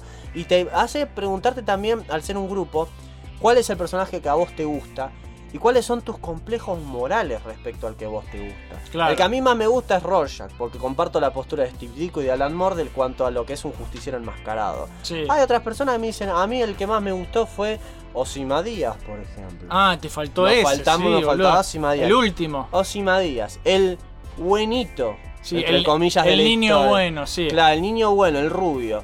El tipo que El menemista. supuestamente es el sujeto más inteligente del planeta, según nos cuentan en el cómic. Sí. Es un, es- al ser el más inteligente, yo me imagino que el tipo debe tener memorizado en su cabeza y en su cuerpo todos los estilos de artes marciales que te puedas imaginar. M- Es dueño de una empresa. El tipo hizo una industria con lo de Watchmen también, porque vende los muñequitos Sí. de Watchmen. eh, vende cómics, ¿entendés? Vos decís, este tipo muy copado. Está trabajando con Manhattan para una alternativa al petróleo, para que no sea petróleo lo que se use en el planeta, para ayudar a mejorar el planeta, eh, evitar el conflicto de la guerra. Hasta donde vos ves, decís, este tipo es un, un héroe con guita, que encima que ahora no es un superhéroe, está tratando de arreglar el planeta y fomenta esto de los, de los buenos vigilantes. Cuando Roya lo va a visitar, tampoco lo arresta. Le dice, Roya, eh, vos sos un forro, loco del orto, eh, te llamo a la policía, te arresto. No, no, no, no. Entonces vos decís, ah, mira, mira. Y bueno, yo no sé si espolear o no. De- Creo que no hace falta. No hace falta. No hace falta. Porque en Watchmen nada es lo que parece ser. Como está escrita a un estilo noir, se podría decir, es una Sí. historia de detectives, porque en realidad Rorschach tiene que descubrir el misterio que envuelve todo esto. Pero al mismo tiempo no siempre está visto desde la primera persona de Rorschach la historia. Claro. Hay partes y partes. Entonces vos podés perfectamente identificarte con cualquiera de los personajes y al mismo tiempo preguntarte vos mismo por qué te identificás con él. O sea, aunque el tipo esté equivocado, decís, pero yo, yo me identifico con él. Hubo gente que cuando vio la historia digo, yo me identifico con Ozymandias. Mmm, no sé, estás No medio sé. mal. Otros me- otros me dijeron, claro, otros me dijeron, yo me identifico con el búho, me gusta. Y en la decisión final Bueno, pero que el él búho, toma. el búho puede ser más. Claro, pero en la decisión final que él toma, ¿también estás de acuerdo con él? Ah, Claro. bueno. ¿no? Y eso es lo interesante. A mí, por ejemplo, me han dicho, ¿a vos te gusta Roger? Sí, a mí yo... Y, y Rogers con- es el único que es fiel a sí mismo hasta el a final. sí mismo y a la moral. Y él dice algo en la historia de que es muy Alan Moore, que esto, lo, si, si realmente sos fiel a vos mismo y a tus ideales, lo vas a hacer hasta el día que te mueras, que es, nunca le des la espalda a tus ideales, ni siquiera enfrente del apocalipsis. ¿Y qué te dices? ¿Qué te dice? Eh, Steve Ditko se murió, pero hasta el día que se murió hizo las cosas bien. Sí. Y defendió lo correcto. Y Alan Moore también, cuando se muera, hasta el último aliento que va a dar, va a ser defendiendo lo que es correcto, boludo. Y no, ni- no, no hay arrepentimientos, no hay transgresiones.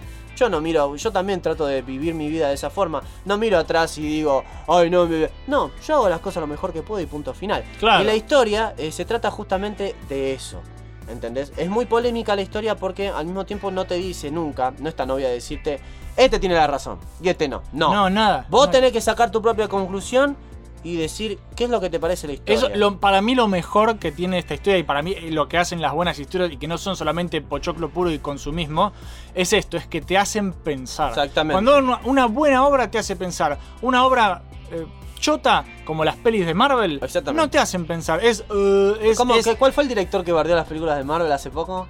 Scorsese. Scorsese que dijo son un, una- un viaje en un parque de diversiones. Y son eso, boludo. Todo el mundo se enojó. ¡Ay, Scorsese! ¿Cómo vas a putear a las películas de Marvel que son lo mejor que hay? Para, chabón, es un viaje de, de- es un parque de diversiones lleno de efectos especiales. Los personajes están menos trabajados que. A ver, se llama Espejitos de Colores. Exactamente, o sea, está bien si te gusta, está bien si vas al cine y decís, yo voy a divertirme, yo voy a ver los efectos especiales y a pasar la bomba.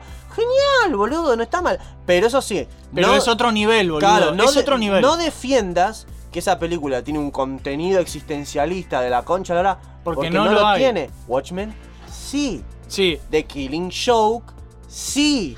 El- para el hombre que lo tiene todo, que es un cómic de Alan Moore, le estoy mencionando tres obras de Alan Moore acá. Watchmen, The Killing Joke y para el hombre que lo tiene todo, que es un cómic de Superman. Búsquenlo si quieren.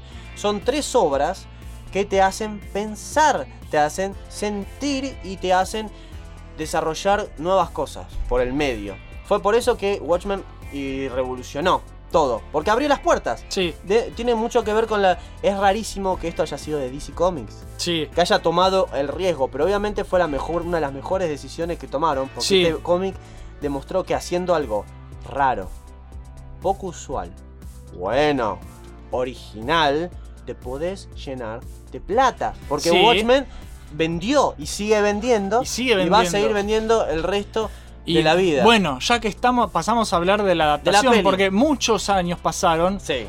y lo que tiene Watchmen es que durante mucho tiempo la gente, los directores de cine decían que era inadaptable. Inadaptable. Sí, esto es el ejemplo de inadaptable, Sí. decían.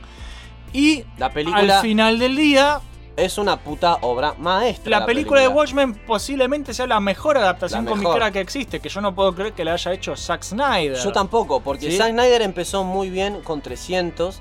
Cuando hizo Watchmen, eh, Watchmen definitivamente al igual que El Cuervo, al igual que Batman de Tim Burton, es una de mis películas del género preferidas de la vida. A mí esa película, encima yo vi primero la peli y después leí el cómic. Sí. Me dio ganas de leer el cómic, que es lo que para mí es el primer objetivo de una película que adapta Bueno, algo. ¿sabes lo que dice Zack Snyder?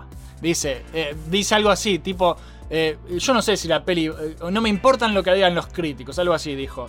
Si esta película que yo hago le interesa, interesa a la gente en la novela visual, entonces yo hice bien mi Sí. trabajo. Y yo estoy de Y así fue, así boludo. fue. ¿Entendés? Yo, yo pienso que lo que le pasó a él es lo mismo que le, le pasó a Tim Burton con los años.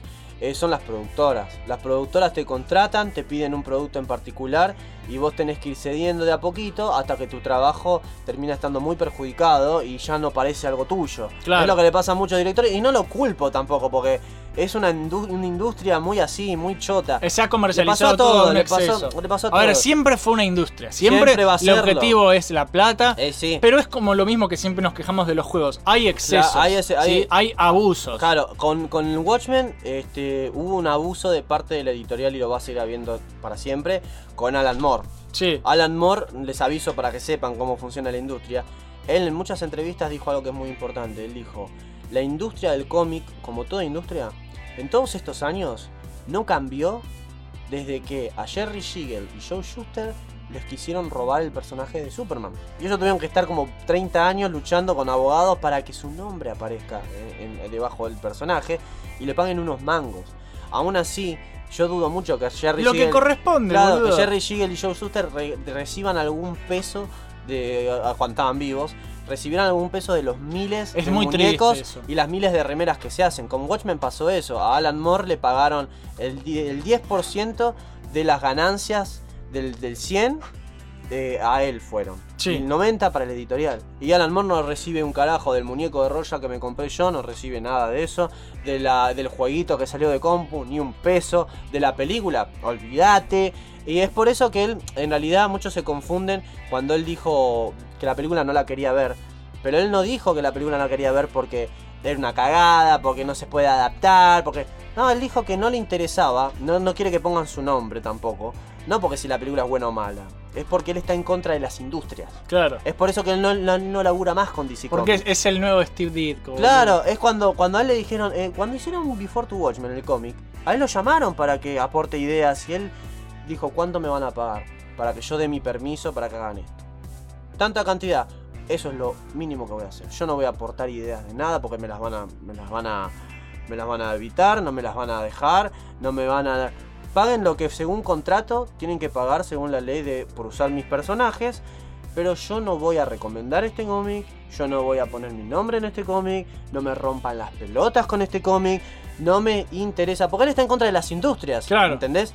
Y justamente, este, Bueno, con ya- la película... Ya que estamos mí- hablando justamente de la película, Sí, eh, algo que me gustó mucho, que leí de, de- de un... Es un youtuber que hace mil años que no hace videos y que debería volver porque hace un trabajo excelente. Se Sí. llama Captain Christian, todo con K. sí, Y una de las frases que dice en su video de Adaptando lo Inadaptable, que es Watchmen, justamente habla de eso, dice, una adaptación solo debería ser vista como material suplementario, nunca como un sustituto. bien dicho. ¿Sí? Y está perfecto. Y en ese sentido... Esa, esa, esa me parece una lógica perfecta. Es perfecto. Y en ese, bueno, ese video está buenísimo. lo voy a ver, lo voy a ver. En ese sentido, la película de Watchmen es excelente. Como adaptación, pero también cambia cosas. Porque, Cambia cosas porque que lo son- adapta, justamente esa es la Claro, palabra adaptación. Cambia, cambia cosas que ah, pueden funcionar mejor en un cómic y no cinematográficamente. Esto es lo que mucha gente no entiende cuando quieren que algo sea exactamente igual. Claro, no, no Una película no es lo mismo que un cómic. Vos podés hacer cosas en cómics que quedan bien, que en películas no podés hacer. Por ejemplo, los trajes. Sí. Muchos se preguntaron, viste, en las películas de los X-Men, las primeras de Brian Singer, que a mí me gustaban. Loco, ¿por qué Wolverine no tiene el traje amarillo? Loco, ¿por qué este no tiene...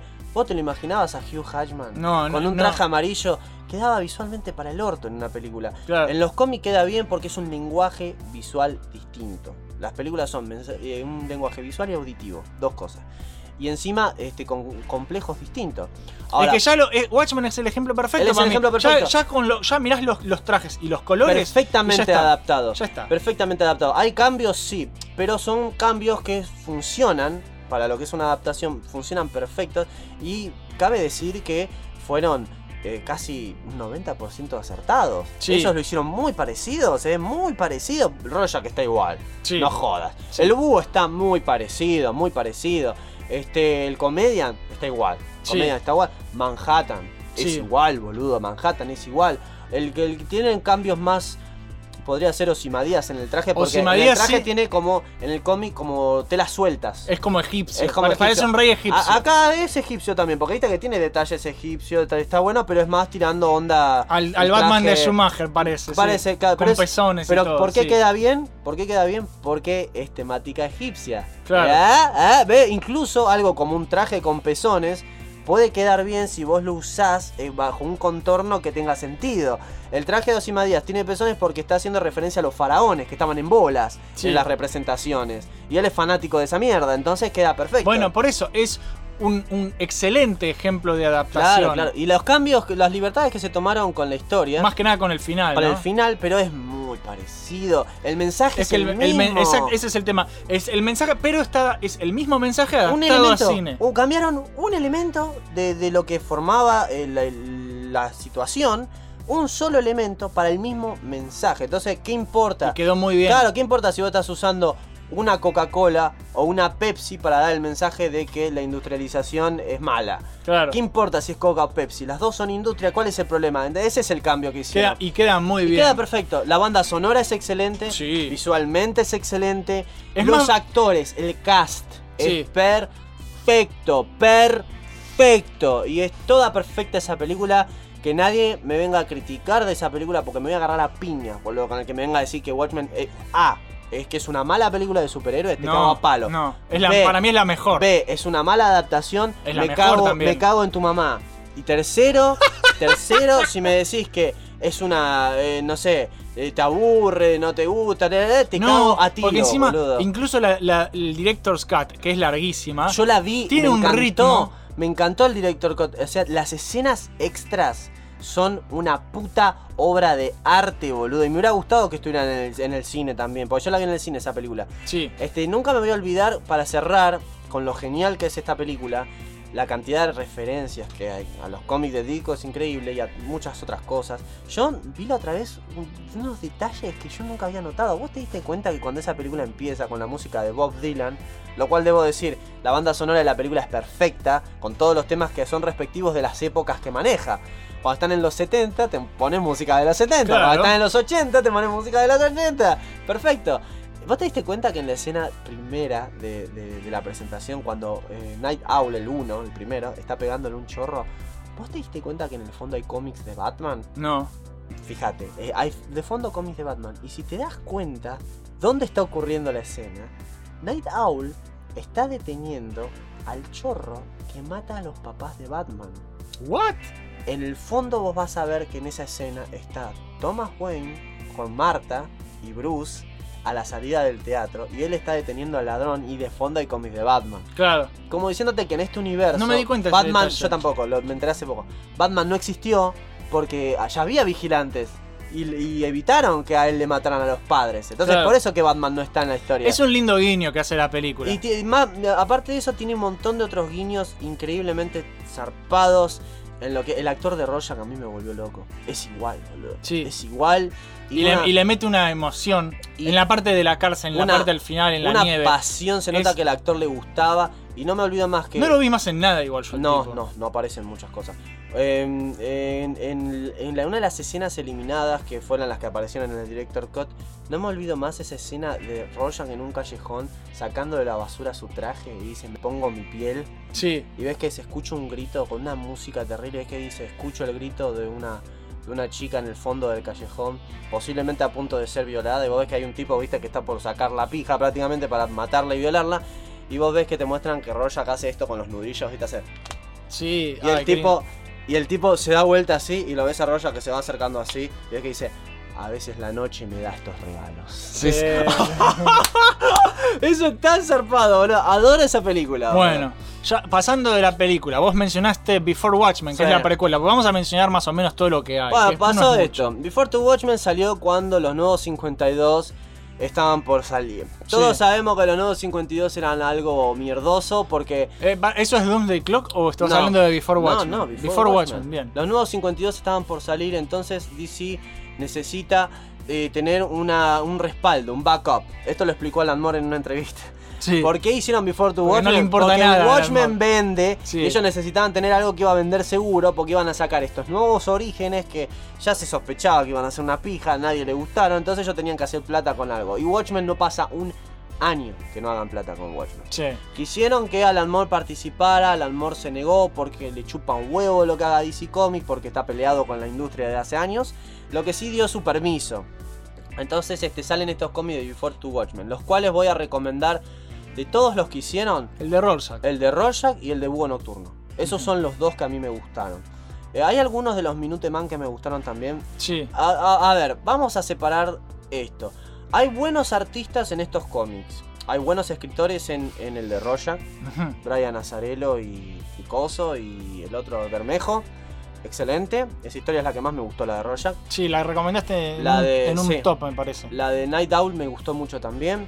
Las del Comedian me parecieron una pelotudez porque nos cuentan cosas de detalles que no me interesan, la verdad.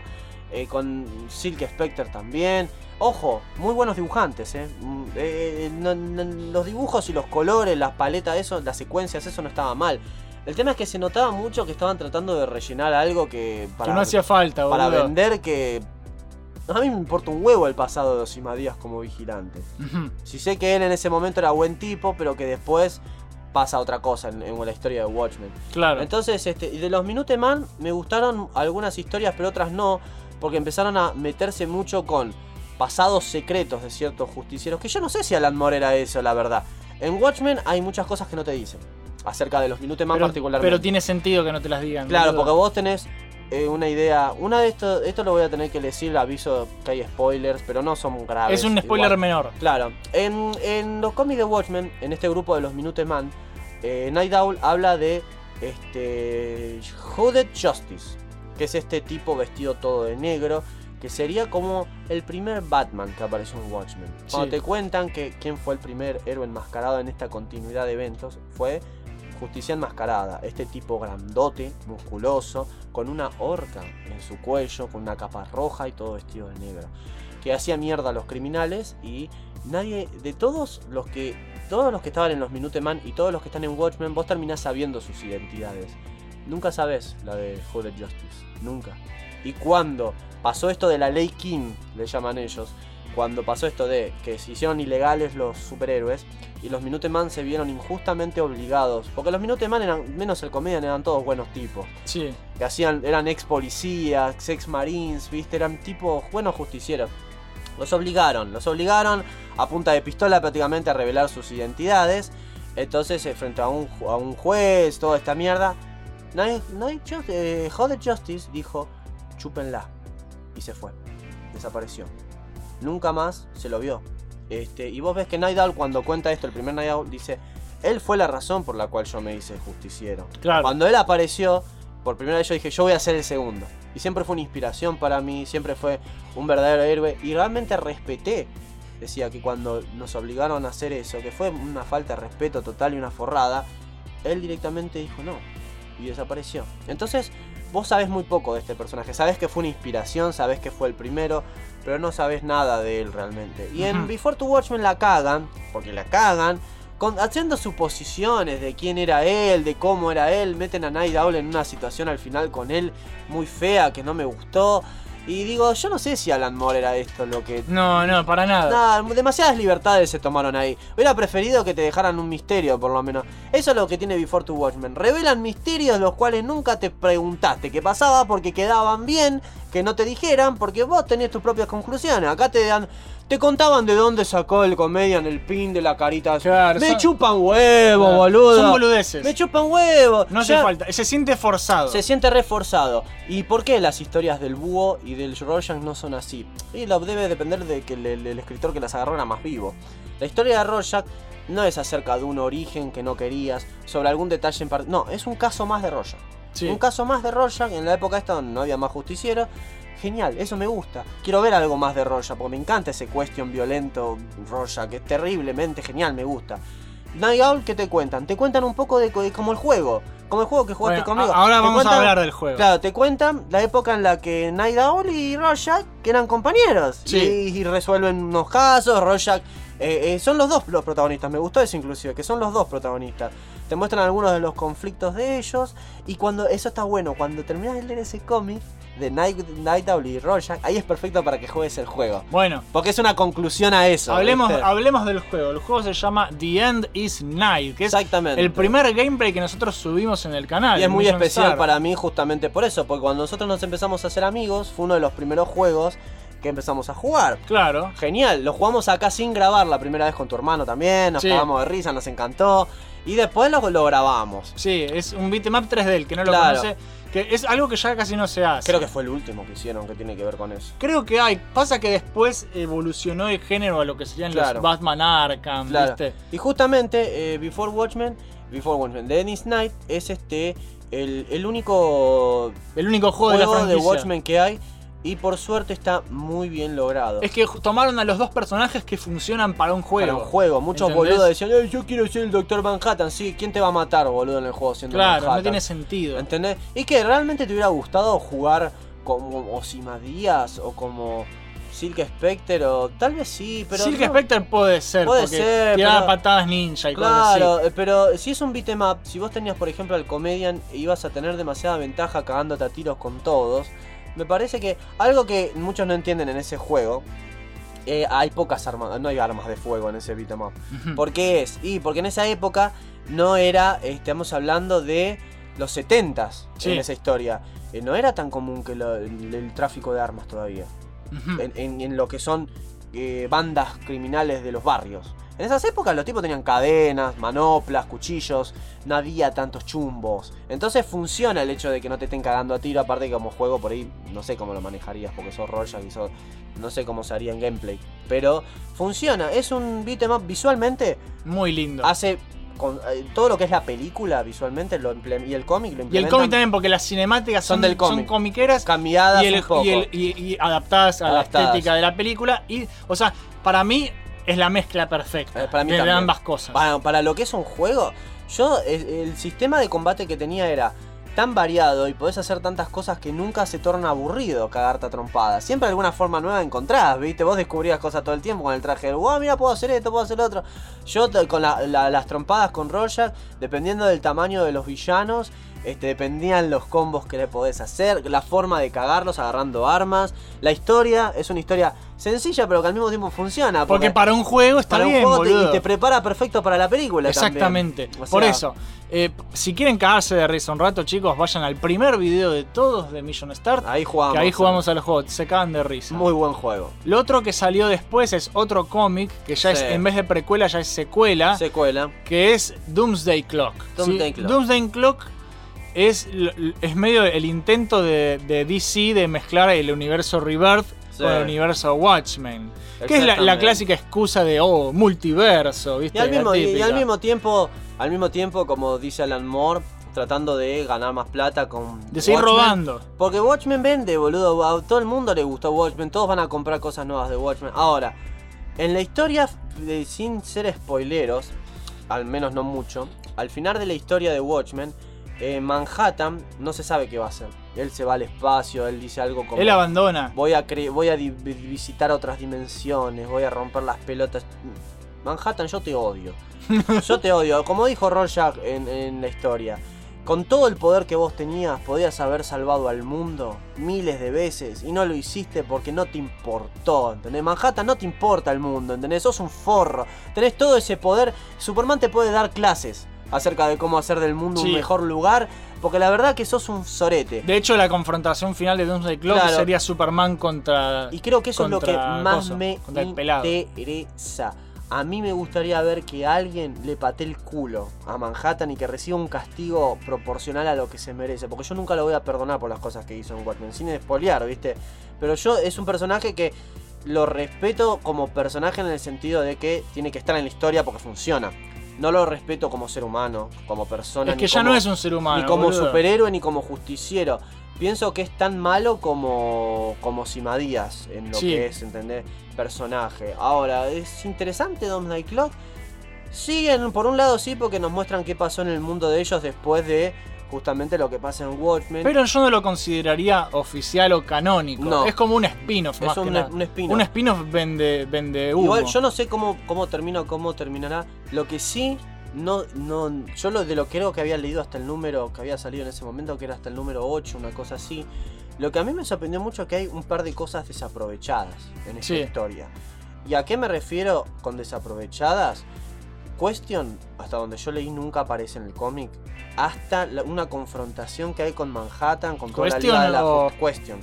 Eh, la confrontación con a Manhattan. la mierda, qué linda mezcla. Eh, sí, pero la siento desaprovechada porque lo único que hace Question es ir con una nave con toda la Liga de la Justicia y tienen una confrontación, pero no es confrontación, confrontación. Manhattan hace esto y parece ser que los desaparece a todos o no sé qué pasaba.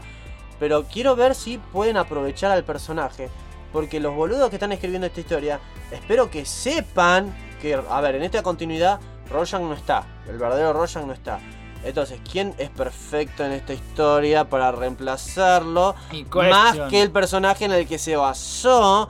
Hicieron un guiño porque lo poco que habla Question tiene el globito de diálogo igual que el que tiene Rorschach. Sí. Es esta voz ronca. Sí, Quiero ver si al final por lo menos Question le habla a Manhattan y le mete una postura filosófica que le cierre el orto y el tipo entra en razón y ahí es cuando Superman puede... No, no creo, ¿sabes por qué? Porque no sería comercialmente viable, como Eh, dice YouTube. eh, eh, este, pero siento que es una oportunidad desaprovechada. Me gustaría ver a... En la historia hay un nuevo Rorschach Sí. que lleva el diario de, de Walter Kovacs a Batman. Error número uno. No le tuvo que haber llevado el diario de Walter Kovacs a Batman. Se lo tuvo que haber llevado a Question. Eso hubiera sido awesome. Ver, aunque sea un. Este es- no es el Rorschach verdadero, es otro Rorschach. Pero ver al Rorschach interactuando con Question y haciéndole leer el diario del Rorschach original para que Question haga algo con eso, creo que hubiese sido perfecto.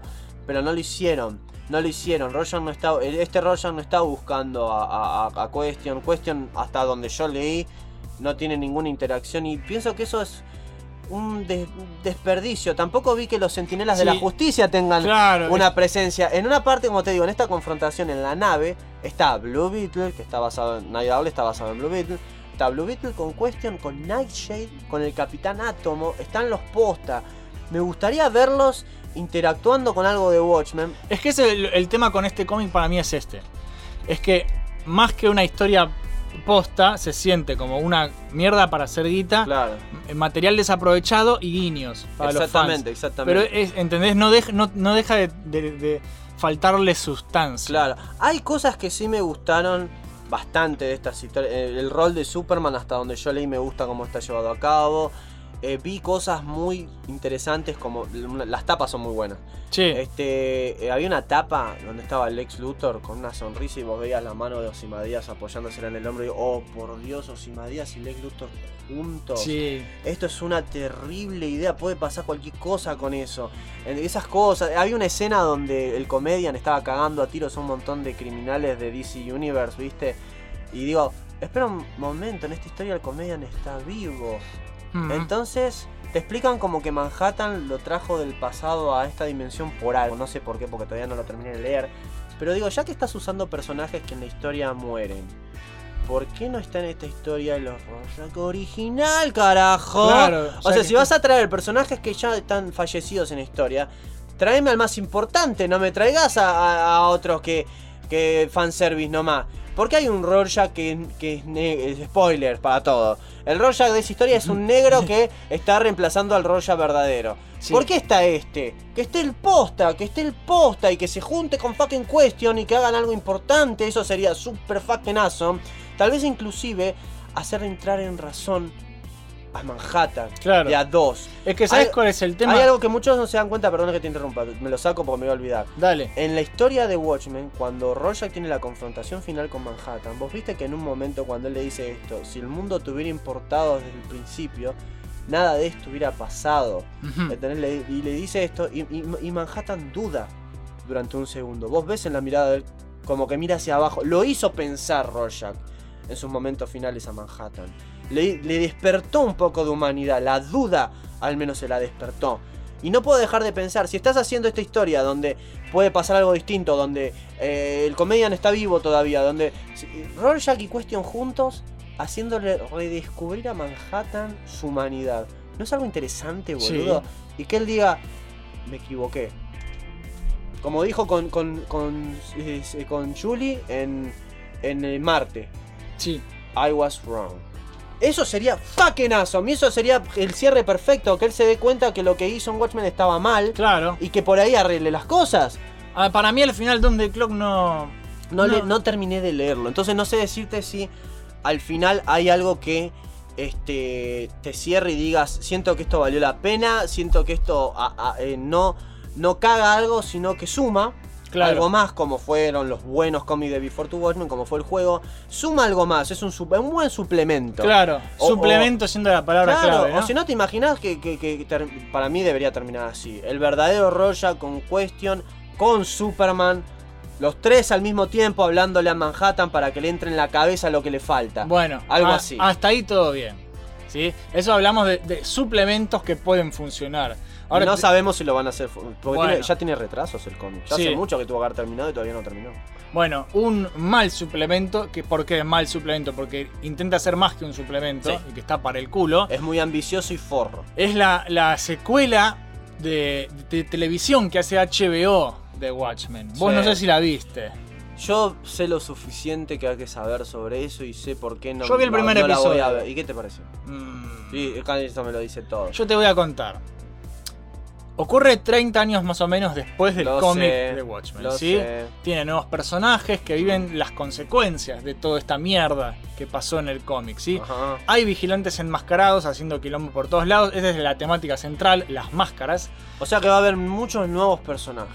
Sí, hay muchos. Por un lado tenés a los su- supremacistas blancos que, que se apropian de la imagen de Rorschach, ¿Por que qué? es- se llaman la caballería. ¿Por qué son, supremacistas blancos? Porque quieren matar negros, porque es de lo, de lo que trata. Por otro lado tenés a los policías que usan máscaras amarillas, ¿Y por porque qué? ahora la ley indica que después de todo el quilombo tienen que usar máscaras. Los policías para proteger su identidad. Lo cual no tiene mucho sentido que digamos. No, y la temática es esa, es, es qué ocultamos detrás de nuestra máscara. Bueno, y, mal. y la violencia racial, porque Mal, la mal, negrita. Para empezar mal. ¿Por qué un grupo racial se, se- se- sería como fanáticos de Rorschach? Si Rorschach mataba a, a cualquier criminal, mataba a asiáticos, blancos. Bueno, también trata de eso, trata de cómo interpretan ellos el diario. ¿Entendés? Y es como si fuera, ¿viste? Como esto, esto. en el diario de Rorschach en ningún momento decía la plaga de los negros llena a Lo mi sé, ciudad". pero de alguna manera ellos se lo justifican, porque en No sé, realidad... me parece una pelotudeo. Es que en realidad ellos lo es como que te diría que lo interpretan mal a propósito, es como que lo usan como un justificativo. El fanático de Rorschach de. de. de. coso, de Dom Die Clock, es negro. Sí, Así que no sé que. que la contradicción, sí, es- es- bueno, por eso, es como que lo llevaron por otro lado, lo llevaban por el lado de la violencia bastante racial. pelotudo. A ver, tengo un consejo, gente de TV, de HBO. Si vas a hacer una adaptación de un cómic que tiene personajes súper interesantes y súper épicos, no hagas que la historia ocurre después del final, el cual muchos de esos personajes ya no están más, y vas a tener que inventar personajes pendejos que, que- que no saben inventar ustedes. Hagan, es preferible que hagan un Before to Watchmen con la estética de la película que adaptando las historias de Before to Watchmen, hace eso eh, como serie en lugar de querer hacerte para empezar es algo muy ambicioso decir quiero una secuela de, Watchmen, Watchmen, claro, porque es que- no, es ¿sabes que- quién escribió esa historia pelotudo? ¿sabes lo que tenés que hacer para hacer una buena secuela de Watchmen? a menos que la haga Alan Moore yo la de Doomsday Clock Y la- amor no la va a hacer. no la va a hacer. Yo Doomsday está. Clock la perdono como secuela porque no está en, el universo Watchmen. Está como mezclándose con otra cosa. Entonces son Claro. realidades alternativas y mierda. Pero Acá la- supuestamente es una continuación directa de la historia posta. Es que, ¿sabes qué es lo peor? Y me parece estúpido. La, la cosa es así.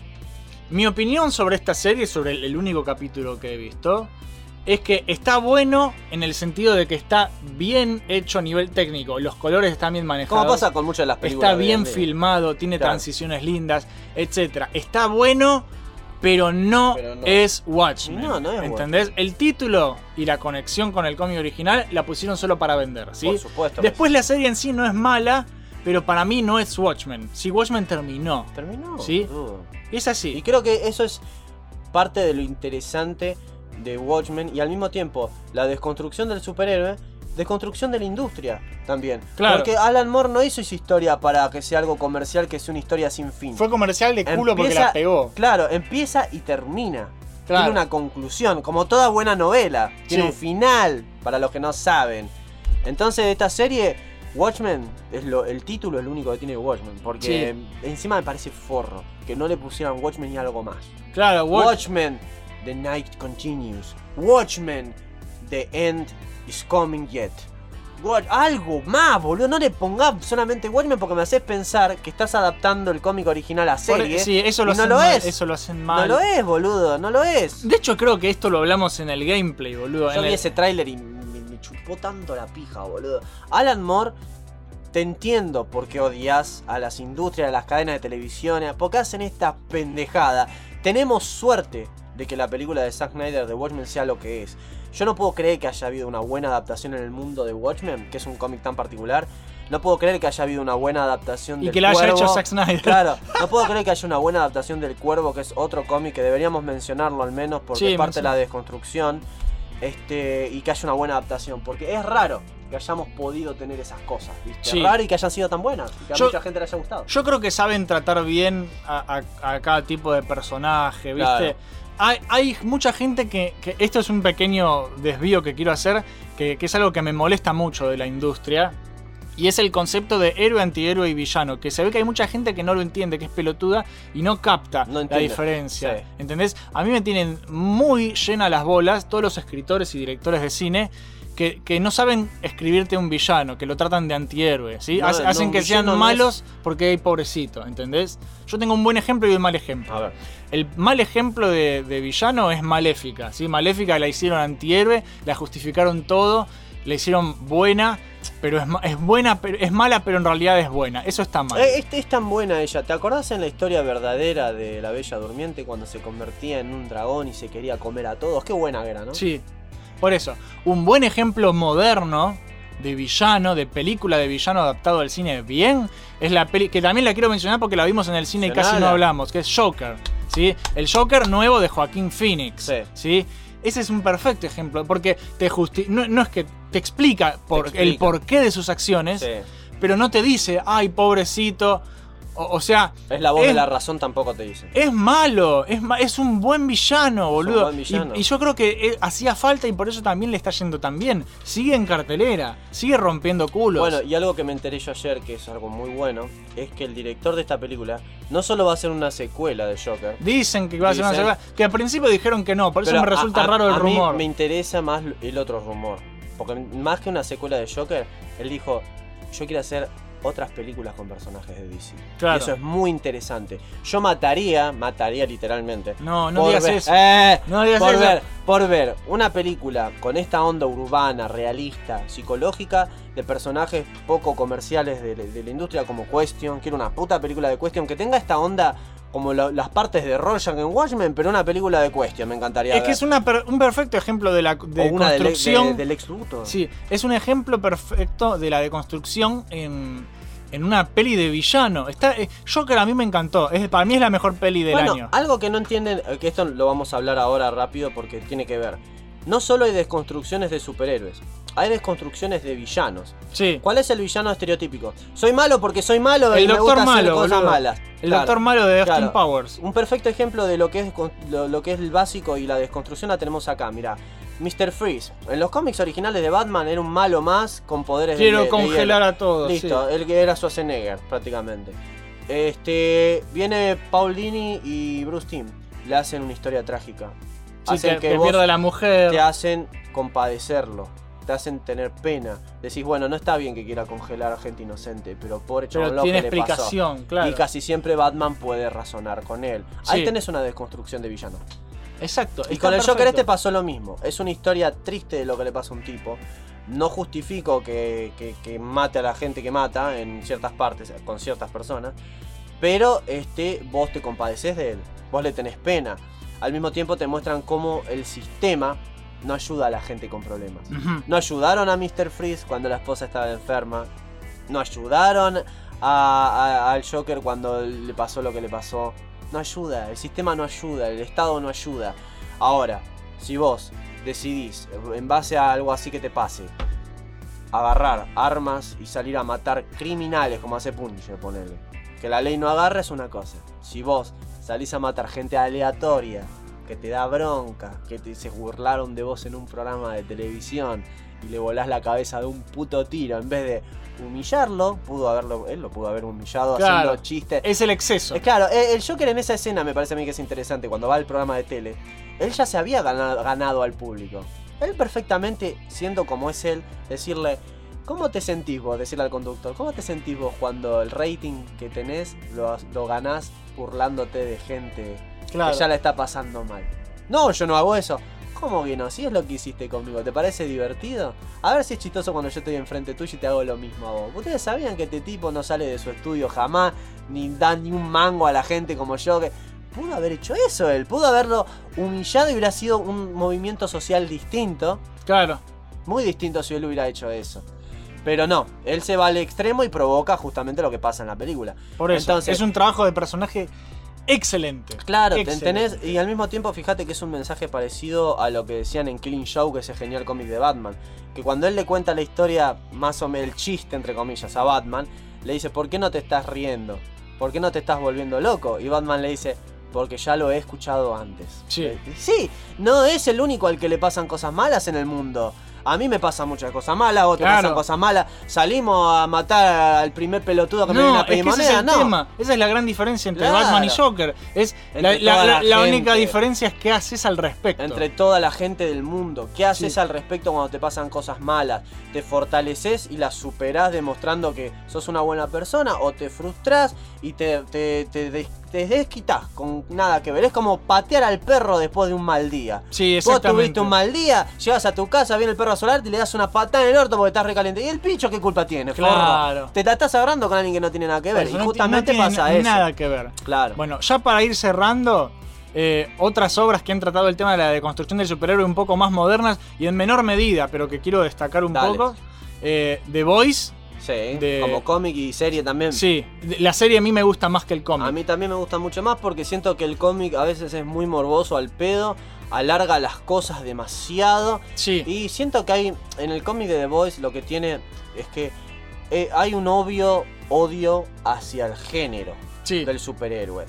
Eh, Alan Moore en su historia no odia el género de superhéroes. En Watchmen él, a él le encanta el género, pero lo trabajó de una forma distinta. Sí. Y trata las cosas de una forma equilibrada, me parece a mí. Y la voz de la razón viene de un justiciero enmascarado, justamente. Claro, The Voice no. En The Voice les cuento algo. El, que el autor es Garth Ennis. sí. Garth Ennis, en, en guionista, es responsable de muy buenas obras, como The Preacher, como los mejores cómics de Punisher que hay son de él. Pero sepan algo, tanto Preacher como en especial Punisher, él no considera a Punisher un superhéroe. Por lo tanto, él le gustó escribir Punisher, porque, pero por las razones equivocadas, creo Claro. yo. Él considera a Punisher un loco, y por eso le gusta Punisher. Y ese es un problema, porque a Garth Ennis no le gustan los superhéroes, no le gusta el género, y aprovecha cualquier oportunidad que Para tiene para putearlos. bardearlos, de formas injustas muchas veces. Yo no soy super fan, ponele, de, qué sé yo, de Marvel. Pero no voy a hacer un cómic donde mi personaje Mata a todos. le, patan- le patea las bolas a Spider-Man y le gana en un segundo diciendo, "Sos sos un pelotudo. Porque lo siento que es irrespetuoso en muchos sentidos. Este, este tipo, Gartenis hace eso. En sus cómics de Punisher siempre bardeó a Wolverine, bardeó a cualquier superhéroe que no sea Punisher prácticamente. A tal punto que vos decís, chabón, tanto se va a Claro, notar que te gusta calmate, Punisher. boludo. The Voice pasa eso. En The Voice es una bardeada. En la, el cómic, aclaro, el cómic. Es una bardeada al género. Como diciéndote. En realidad, si hubiera superhéroes, serían todos unos forros, unos conchudos, unos depravados. Y la gente los aplaude y le da de comer porque a la gente le gusta. Es eso. Yo creo, yo creo que está mucho mejor trabajado La, en la serie. La serie te muestran prácticamente qué pasaría si no se los controla. No hay Claro. un control. Eh, eh, encima esos superhéroes de, de- de- de la serie son fabricados Sí, sí, por sí. una empresa. Es como si Disney hiciera superhéroes. Exactamente. Es muy bueno. Es una buena crítica a cómo está la industria de Marvel Disney. Claro. ¿Entendés? Le dan de comer a la gente una imagen y un. Pero estos superhéroes que están en esta historia son actores prácticamente, no, no son personas con- Actores con superpoderes. con superpoderes. No están motivados por una idea de justicia, no están, salvo alguno que otro. Eh, eh, Los- cuando entran los más puros. Ya, Claro. con, ya los más viejos te das cuenta que no. fíjate que esta chica, en, eh, mira, en la serie tengo un buen ejemplo. Eh, ¿Cómo se llamaba ella? Starlight. Sí. Starlight es una piba de verdad que quiere ser justiciera, que es una buena persona, es ingenua. ¿Y qué tiene que hacer cuando entra esta manda de putos? Lo primero que le piden es que se ponga un traje que, que la sexualiza No, mucho más. Lo primero que le piden es que le chupen la pija Ah, a- sí. a, uno de Al los... señor invisible, Claro, sí. Lo cual... Ah, no, al, al pescado. Al pescado. Al Aquaman trucho. Exactamente. Lo cual en el cómic era inclusive mucho peor. En el cómic se la tenían que chupar a todos. A todos los de los Seven. Menos a la mina que no tiene pija, pero todos. Entonces, mira, esta es una diferencia importante. En el cómic, Garth Dennis admitió Sí. que en realidad Starlight era una cosa... ¿Cómo te lo puedo decir? No Ay, sé, boludo. A ver, cínica. Sí. Eh, Lo que él tiene es un morbo cínico hacia ciertas cosas. Él en su cómic Starlight iba a ser un personaje que siempre iba a recibir abusos por ser ingenuo, todo el tiempo. Eso iba a ser el personaje. Alguien bueno que tuvo que chuparle la pija a todos para estar ahí.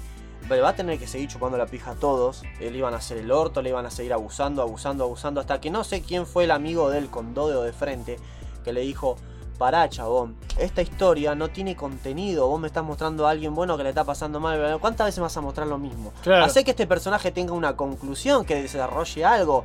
Entonces en el cómic él terminó mostrando que la mina terminaba siendo un personaje fuerte que se empezaba a rebelar contra esto. Sí. En la serie pasa lo mismo. A ella recibe abusos este, y termina, termina diciendo, se terminó, yo no voy a recibir más esto, esto es una mierda. Y se empieza a rebelar contra la empresa y contra estos pelotudos. Al otro lo Sí. denuncia, tiene- hace lo que tiene que hacer. Pero ¿ves la diferencia, boludo? Originalmente el cómic de él no iba a ser ni siquiera eso, no iba a ser una historia sobre abusos y yo me opongo en un momento y hay que hacer las cosas bien. No, iba a ser un desquite de él contra el género. Claro. Y la serie, por suerte, como la hacen otros tipos, no tiene esto. Y hay muchas diferencias importantes en la serie. En el cómic, ellos, para combatir a estos superhéroes que los hacen mierda encima, siempre es muy morboso. El cómic, les aviso, es muy morboso. Hay demasiado sexo al pedo, hay pijas, hay conchas, hay un montón de cosas que yo digo, hacía falta que me muestres esto. Claro, no hacía para- falta. Puedes ir al grano, ¿entendés? Puedes ir al punto, chabón, porque la verdad que. Y el cómic es larguísimo, Jopo. 70 números. Claro, no hace falta hacer 70 Boludo, números. tan largo la vas a hacer.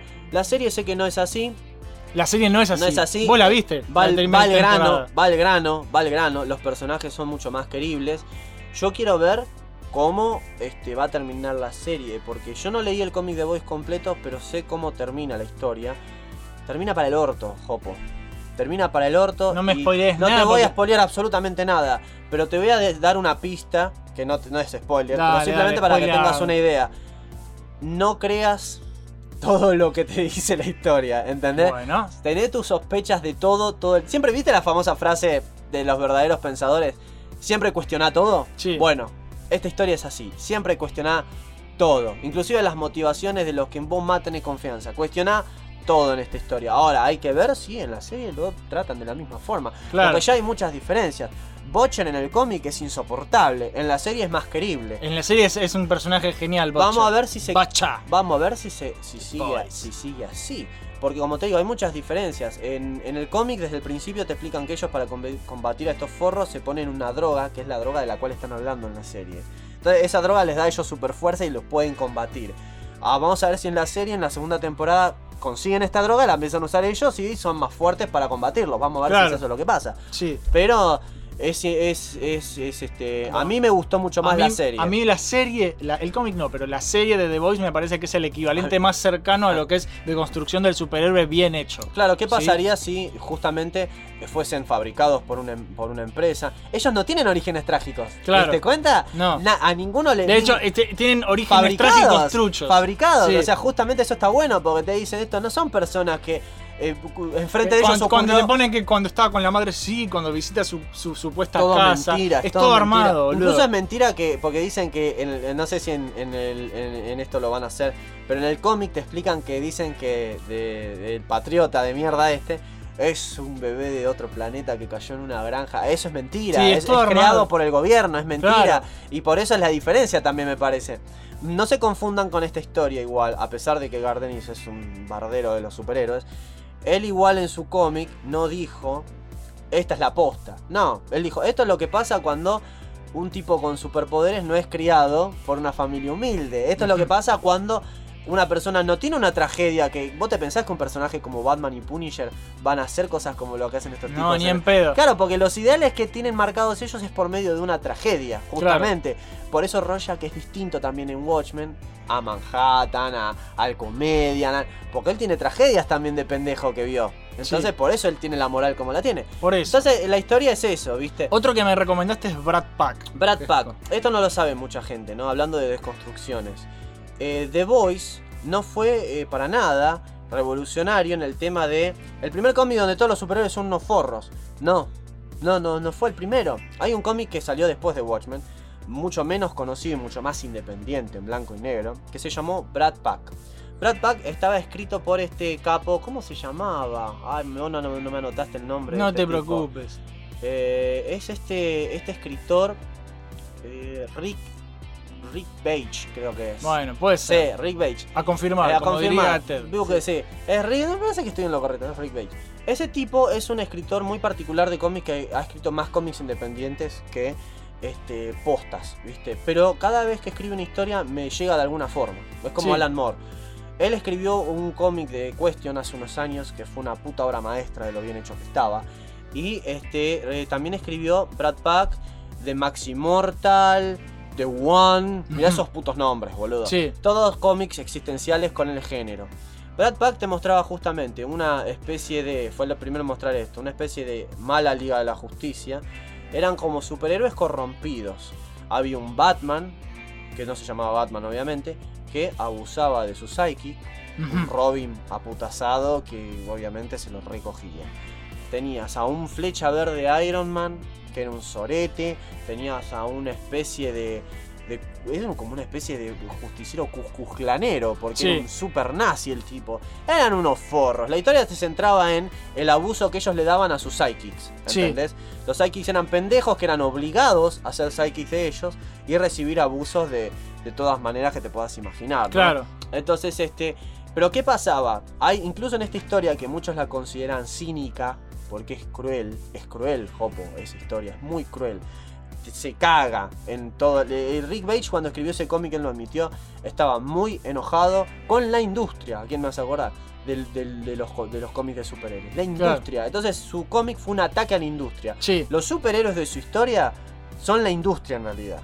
Aprovechadores, hijos de puta, que por medio de una imagen eh, aceptable al público, se aprovechan, se aprovechan de... Él decía que los psychics en esa historia son los dibujantes que laburan en la industria del cómic, que los abusan de toda forma, que todo lo que consiguen es por medio de la imagen de ellos, pero la pasan mal. Claro. Y mirá qué interesante lo que él decía. Él decía que en su, en su universo hubo un primer superhéroe, que era el Maxi Mortal Sí. que era un Superman, que era bueno, que era un tipo bueno de verdad, que después se terminó yendo del planeta.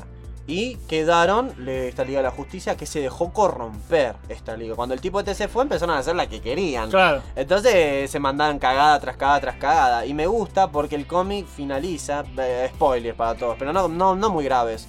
Otra vez. el Ya es como la tercera vez que Y bueno, eso. pero el spoiler finaliza con que el Maximortal vuelve. Claro, que es lo que estoy a preguntar, ¿vuelve? Pues yo Vuelve. no leí Brad Pack. Vuelve.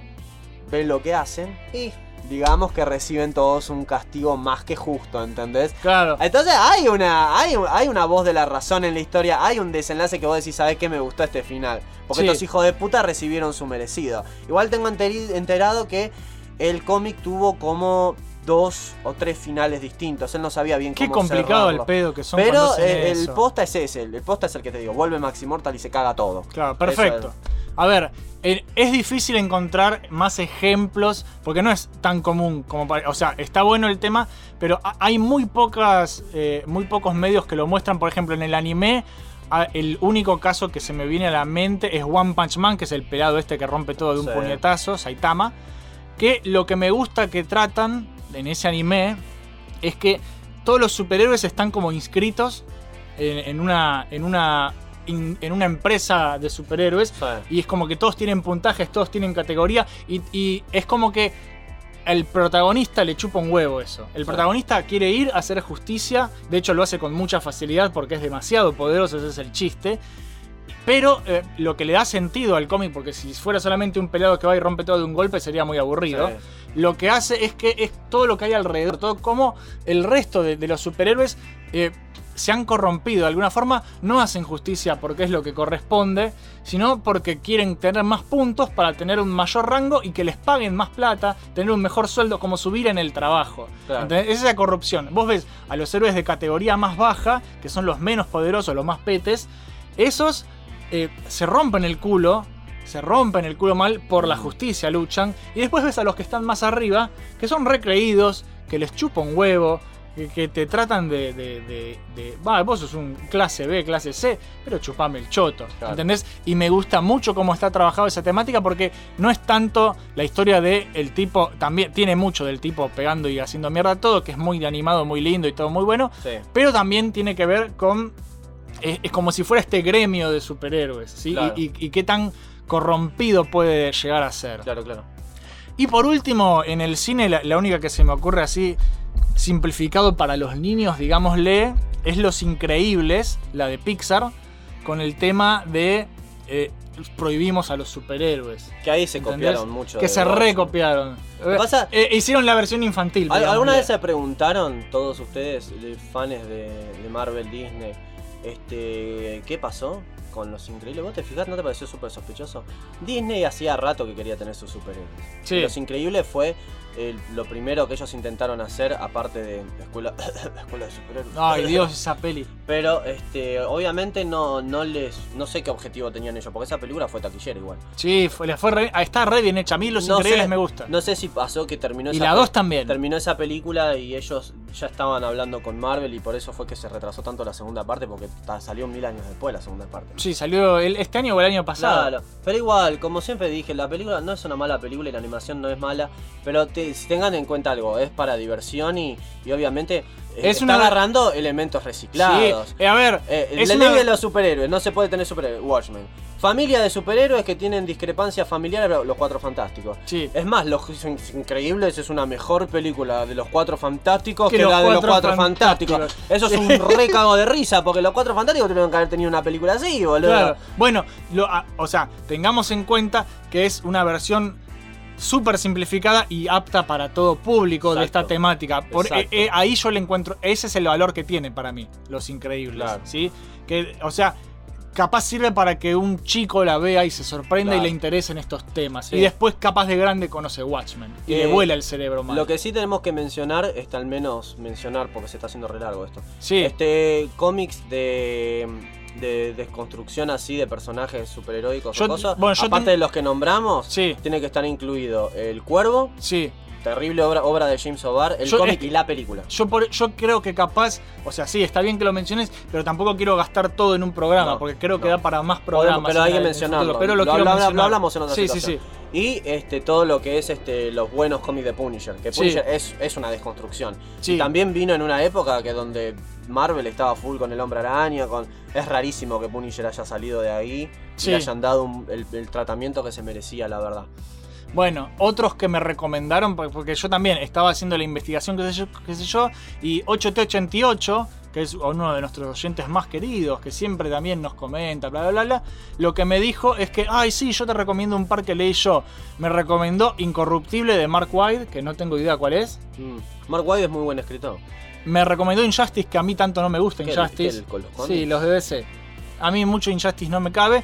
Y después me, recomen- me recomendó de Warren Ellis, me recomendó Black Summer, No Hero y Super God. Me dice que todos esos tratan temáticas similares. Mm. Así que nada, esos no los vamos a comentar porque no los hemos leído. Pero Yo no los he leído. los Pero viste, para- lo- como me los recomendó 888 y siempre Claro. es tan copado el pibe, dije, sí, voy a mencionarlos porque, viste, vale la pena. Antes de que termine el episodio, vamos a ver qué opina la gente del Salón de los Campeones, el grupo oficial de Mission Start para torneos y desafíos, que estamos haciendo, estamos jugando partidas de Worms Armageddon todos los miércoles. Cago de risa. Así es muy divertido. Si vos también querés formar parte del programa, metete a facebook.com barra groups barra Mission Start y forma parte de la hermosa comunidad que se ha creado. La pregunta para este programa es, ¿cómo sería tu persona superheroica? Abel, si vos fueras un superhéroe, ¿cómo sería? Uy, yo pienso que eso sería dependiendo de las habilidades que tenga, ¿no? Si tengo, si pudiera elegir superpoderes o cosas así, creo que yo elegiría eh, como las habilidades del cuervo, ¿viste? Que no te puedan matar. Sí. Y sería un justiciero así, medio, medio desquiciado, medio dark, iría a matar a todos los hijos de remil puta que se lo merecen. Si no tuviera superpoderes, sería experto en armas y artes marciales, iría a cagar a tiros a todos a la mejor onda Punisher. Claro. Y si no tuviera armas. Pero yo creo que tu filosofía iría por el lado de Question. Si yo pienso también eso, si no tuviera armas. Claro. Si no tuviera armas, no tengo acceso a armas, no tengo acceso a entrenamiento militar, pero sí a entrenamiento cuerpo a cuerpo y la onda detectivesca sería una onda Rorschach, una onda Question. Esos son los que con los que más me identifico siempre. Claro. No, lo mío sería mucho más vago. Lo mío, yo sería un superhéroe cómodo. Tipo. Tendrías una armadura como Iron Man. No, no. Y no. cagarías y me harías en la armadura. No lo sé. Pero una silla voladora, capaz. ¿Viste? Una- pero. ¿Qué serías como Charles Javier en los 90 que tenía una silla Claro, voladora? una cosa así. Tirar poderes mentales locos que le den órdenes a la gente y listo. ¿Viste? Sin tener que Serías hacer. como algo psíquico en silla de ruedas. Pero Jopo, vos sos paralítico como Charles Javier. No, soy No. paja, boludo. Por eso, por eso tengo una silla. Tengo una anécdota muy graciosa de, de- de un- una vuelta, eh, éramos todos chicos, fuimos con mis primos al zoológico y mi primo estaba muy cansado y le dieron una silla de ruedas. Y fue todo el viaje en silla de ruedas el vago. Y, no es paralítico. Y en una vuelta, no sé por qué quiso ver algo, se levantó y una vieja estaba como. tipo, no, no, no, no es paralítico, Ay, señora. que-. Y fue como, no, eh, sería vagancia, ¿sí? Qué vago usar una silla de ruedas si no estás mal. Bueno, vamos a leer rápidamente porque se hizo muy largo este sí, programa. lo que pasa es que era un, un tema muy. Bueno, ¿cómo sería tu persona superheroica? Empiezo yo. Diego Re dice: Creo que alguno tipo vigilante y antihéroe, onda Rorschach. Sí, sería lo Bien más. ahí, bien ahí. El tema es que estaría bueno algún superpoder, más que nada alguna habilidad curativa, alguna superfuerza o superagilidad, porque a uno lo cagarían a piñas diario. Mi personaje de DC Universo era un tipo con sobre todo y gadgets. Tenía de mentor a Batman, usaba arco y tenía telequinesis para no fallar la puntería. El DC Universe Online está hablando. ese Claro, juego sí, tan querido que por la encanta. gente. Sí. Tu turno. Elias Arenas. Sí. Creo que sería un tirano. Ah, mira, un típico villano que sería hacer el mundo a su medida. Sería un mundo piola y a la larga. Y me borraría una vez cumplido el plan, esperando para volver a actuar. Por eso tendría que ser extremadamente poderoso y el poder de controlar emociones de las masas me vendría genial. En el juego de Deus Ex, uno de los finales mis favoritos dice algo como si no existiera un dios habría que crearlo. Sí, un poco, un poco Tremendo supervillano, Sí, hijo de puta. terrible. Yo te detendría, yo te detendría, boludo. A ver, el señor Gerardo Valdivia dice, en la vida real son inútiles los superpoderes. ¿De qué Oh. sirve tener superfuerza, ser resistente a las balas, volar, etcétera, si al final sos un kiosquero? Si haces eso, boludo. Yo si tuviera esas habilidades no sería que quiero ni por puta, boludo. Supongo que si pudiera elegir mis poderes sería el de teletransportación y trabajaría de eso. Imagínate cobrarle a los ricos por viajes super express o teletransportar cargas pesadas de una punta del planeta a otra. Me llenaría de guita y podría comprar Fernet todos los días. Bueno, ese es un pensamiento muy, muy cómo aplicaría los poderes en la vida real. Para Ah, hacer o sea, delivery, boludo. eh, super delivery, super boludo. delivery, Hijo de puta. ¿Para qué ayudar a la gente? Sí. Fernando, ¿qué le? Como Jopo puso. Muy bien, como Jopo. Que, como si yo fuera su héroe. Le pregunté qué quiere y me dice que no, que no quiere. A ver, Robert Nolly dice, Superman, Bien vieja. ahí. Todos los poderes, todos, pero sin el lado santurrón. Sería bien argento. Uy, y si en algún momento la cago, vuelvo en el tiempo y listo. Si vamos a tener poderes, que valga todo, dice. Qué hijo de puta. Uy, la cagué, bueno, doy vuelta alrededor de la Tierra. Sí, lee vos. Sería genial, ah, perdón, eh, lo Arnitran Raúl Quiroga. Sería genial tener el superpoder de jugar 10 veces más rápido que el asiático más hijo de puta. El jugador más rápido y preciso de la galaxia. No. que ganas necesario el poder. Están flasheando. Mario Oscar dice: Tener la habilidad de curar cualquier enfermedad o problema físico. Está bueno. Así puedo curar la rodilla de mi madre. Oh. Ah, ya tenía motivación y todo este. Eh. También algo como la Death Note, pero ah, ya se fue a la pija. Sí. Hablamos de curar y ahora me decís la Death Note. habla de curar y de matar, Sí, pero que saber el nombre y apellido de la persona no me cueste sacrificar la mitad de mi vida. Con esas dos cosas por ahí el mundo es un mejor lugar. Este tipo quiere curar a, lo- a a algunos y matar a otros. A ver, vamos a agarrar la Death Note y escribir Mauricio Macri. A ver, a ver qué pasa, boludo. Claro, te toca a vos, a, a Geos. Agiox Alberrex. Yo sería un casi antihéroe, casi. Sí. O sea, hago mis labores heroicas por mi paga. Ah, pero entonces no. O porque veo un crimen en el instante sin complicarme mucho por la justicia ante todo. Además tendría el compañero animal de la bruja dorada. la brújula dorada. hacks. O sea, que se transforme libremente y sea un insecto o un dragón. Sí, ya la flasheaste con los superpoderes y con los psychics. Ok. A ver, Mariano Paz dice: Yo antes quería tener el poder de teletransportar otro hijo de puta que quiere hacer delivery, super delivery. Y poder ir a donde quiere y robar banco. Ah, no, peor, boludo. Pero es muy usado. A ver. Después quise detener el tiempo y poder. a- Quise, él, él ya quiso. Él lo, trató de hacer. Sí, él lo trató, él hacer. trató. No, Quise no. detener el tiempo y poder hacer muchas cosas Claro. en mi curso. Pero ahora no quiero un poder tan roto y me gustaría tener alquimia y poder convertir en oro o transmutar cualquier material. Tendría muchos usos, pero principalmente lo primero que haría es arreglar mi pueblo, que es una mierda, como algunas cosas que están rotas. Fin, gracias por leer, dice. Qué Qué maravilla. A vos te toca de nuevo a lo Arnitram, que comenta varias veces siempre. Bueno, a ver, Quiroga, que dice.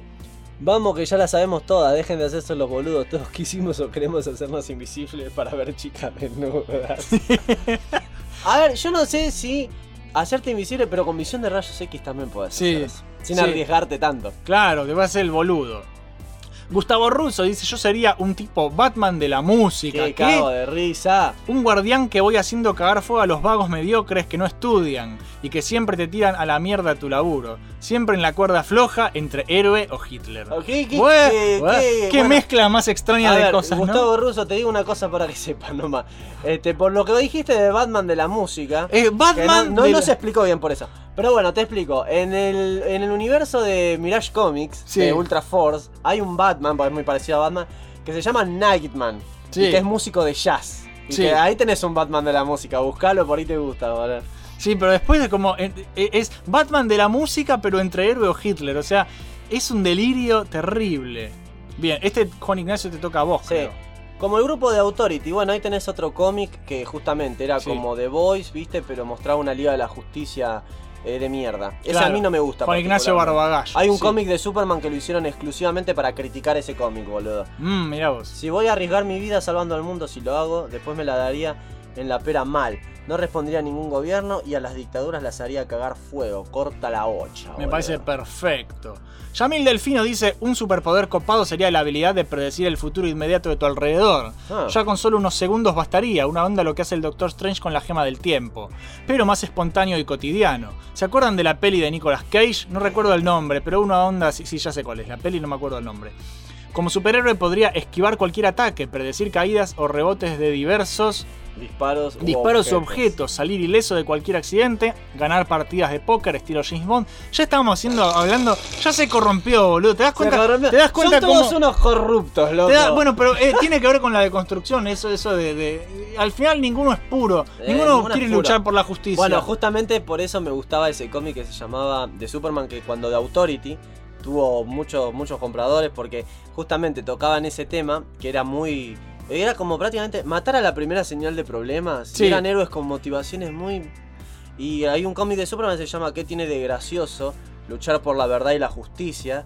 que lo escribieron, lo, lo escribió un grosso, no me acuerdo el nombre ahora, pero que lo hicieron justamente para criticar eso. ¿Sabes cuál es? La tiene película animada, la de Superman contra la élite. Sí. La élite era una referencia a The Authority en realidad, porque hacían eso esos personajes. Claro. Eran como una dictadura prácticamente, decía el que no hace lo que decimos nosotros, lo cagamos matando, no importa si es un gobierno, no importa si es una...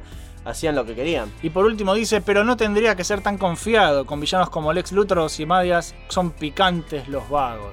Bueno. Uh, te tocó un favorito. Ah, Mioto Mioto. A ver, el, el mal administrador de nuestra página es este.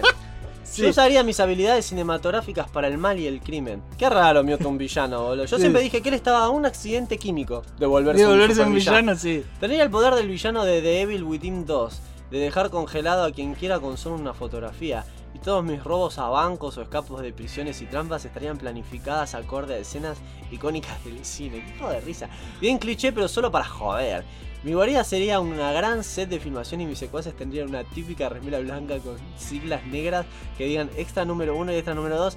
Esta idea está buenísima Sí. para un villano, boludo. Sí. Para diferenciarlos. Y si llego a tener secuaces ninja serían los típicos vestidos con el traje de green screen. ¡Ay, qué cago de risa!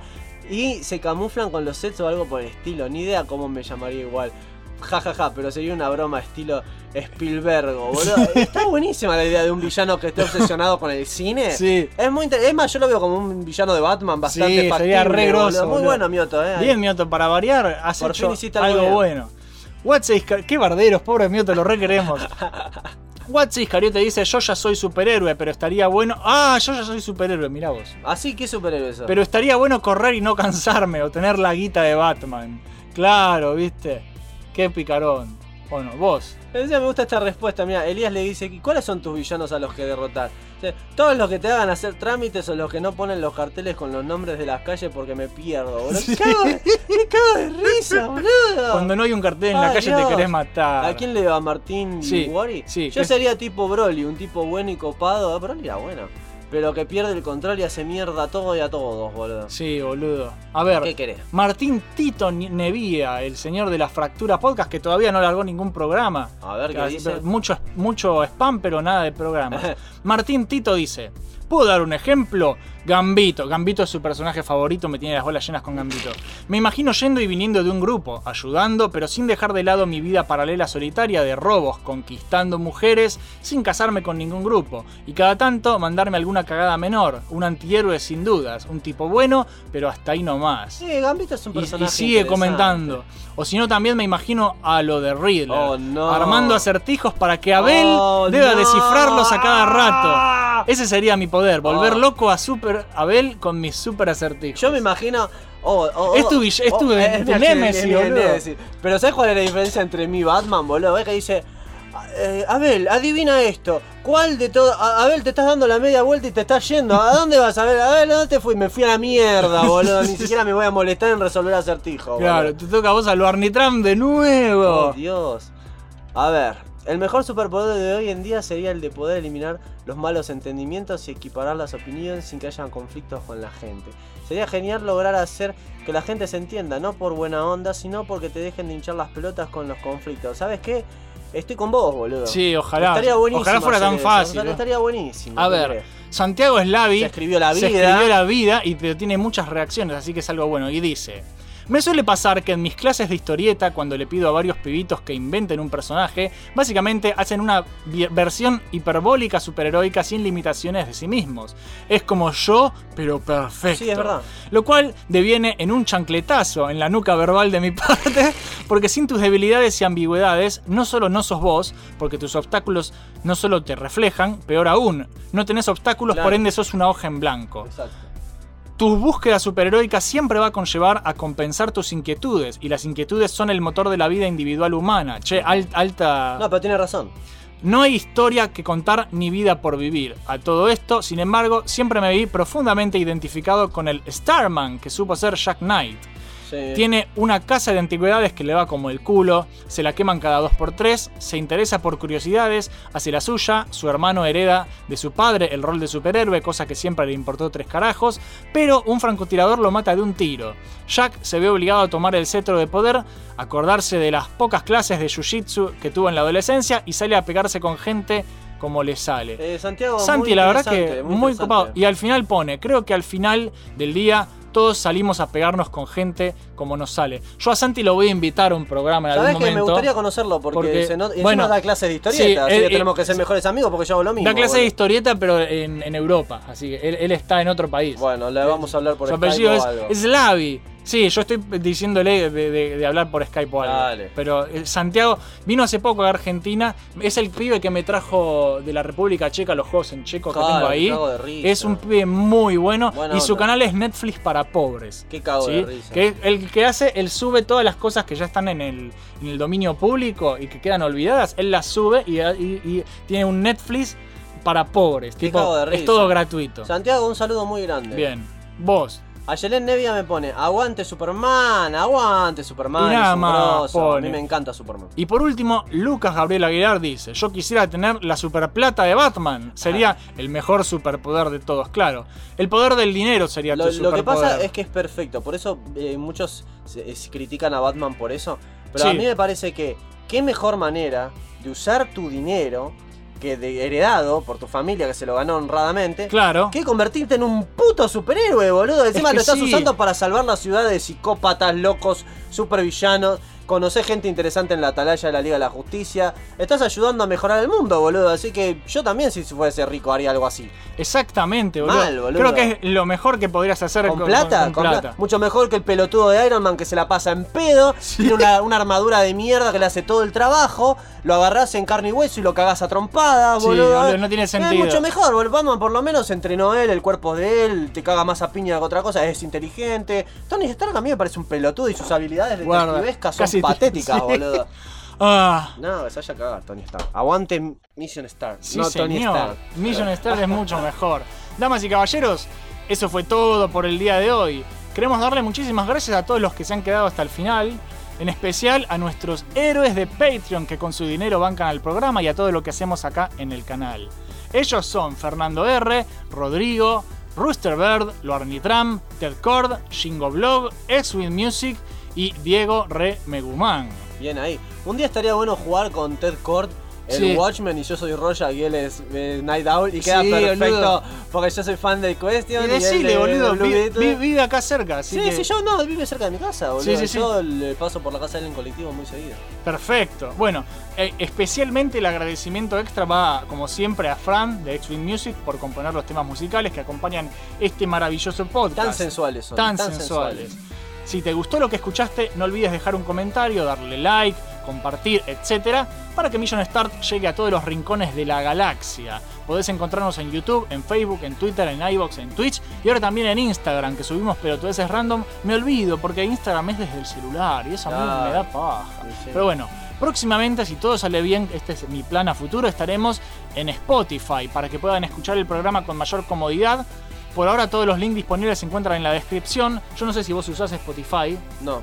Bueno, Debería. eh, es como Netflix pero para la música. Tipo, Ah. vos desde el celular vas, das play y, y escuchás todo desde la nube y no desde tu teléfono. No, es interesante. Pero bueno, hay mucha gente que sube el podcast a Spotify, así que lo puse como siguiente objetivo buena idea, sí, en la sí. lista de mejoras de Million Start. Pero bueno, Dale. por ahora eso fue Radio Million Start, episodio número 41. Estuvo buenísimo. Estuvo buenísimo, se hizo largo, pero valió la pena, Valió la pienso pena. yo. Somos Jopo y Abel. Nos vemos la próxima y que la fuerza los acompañe. Yeah.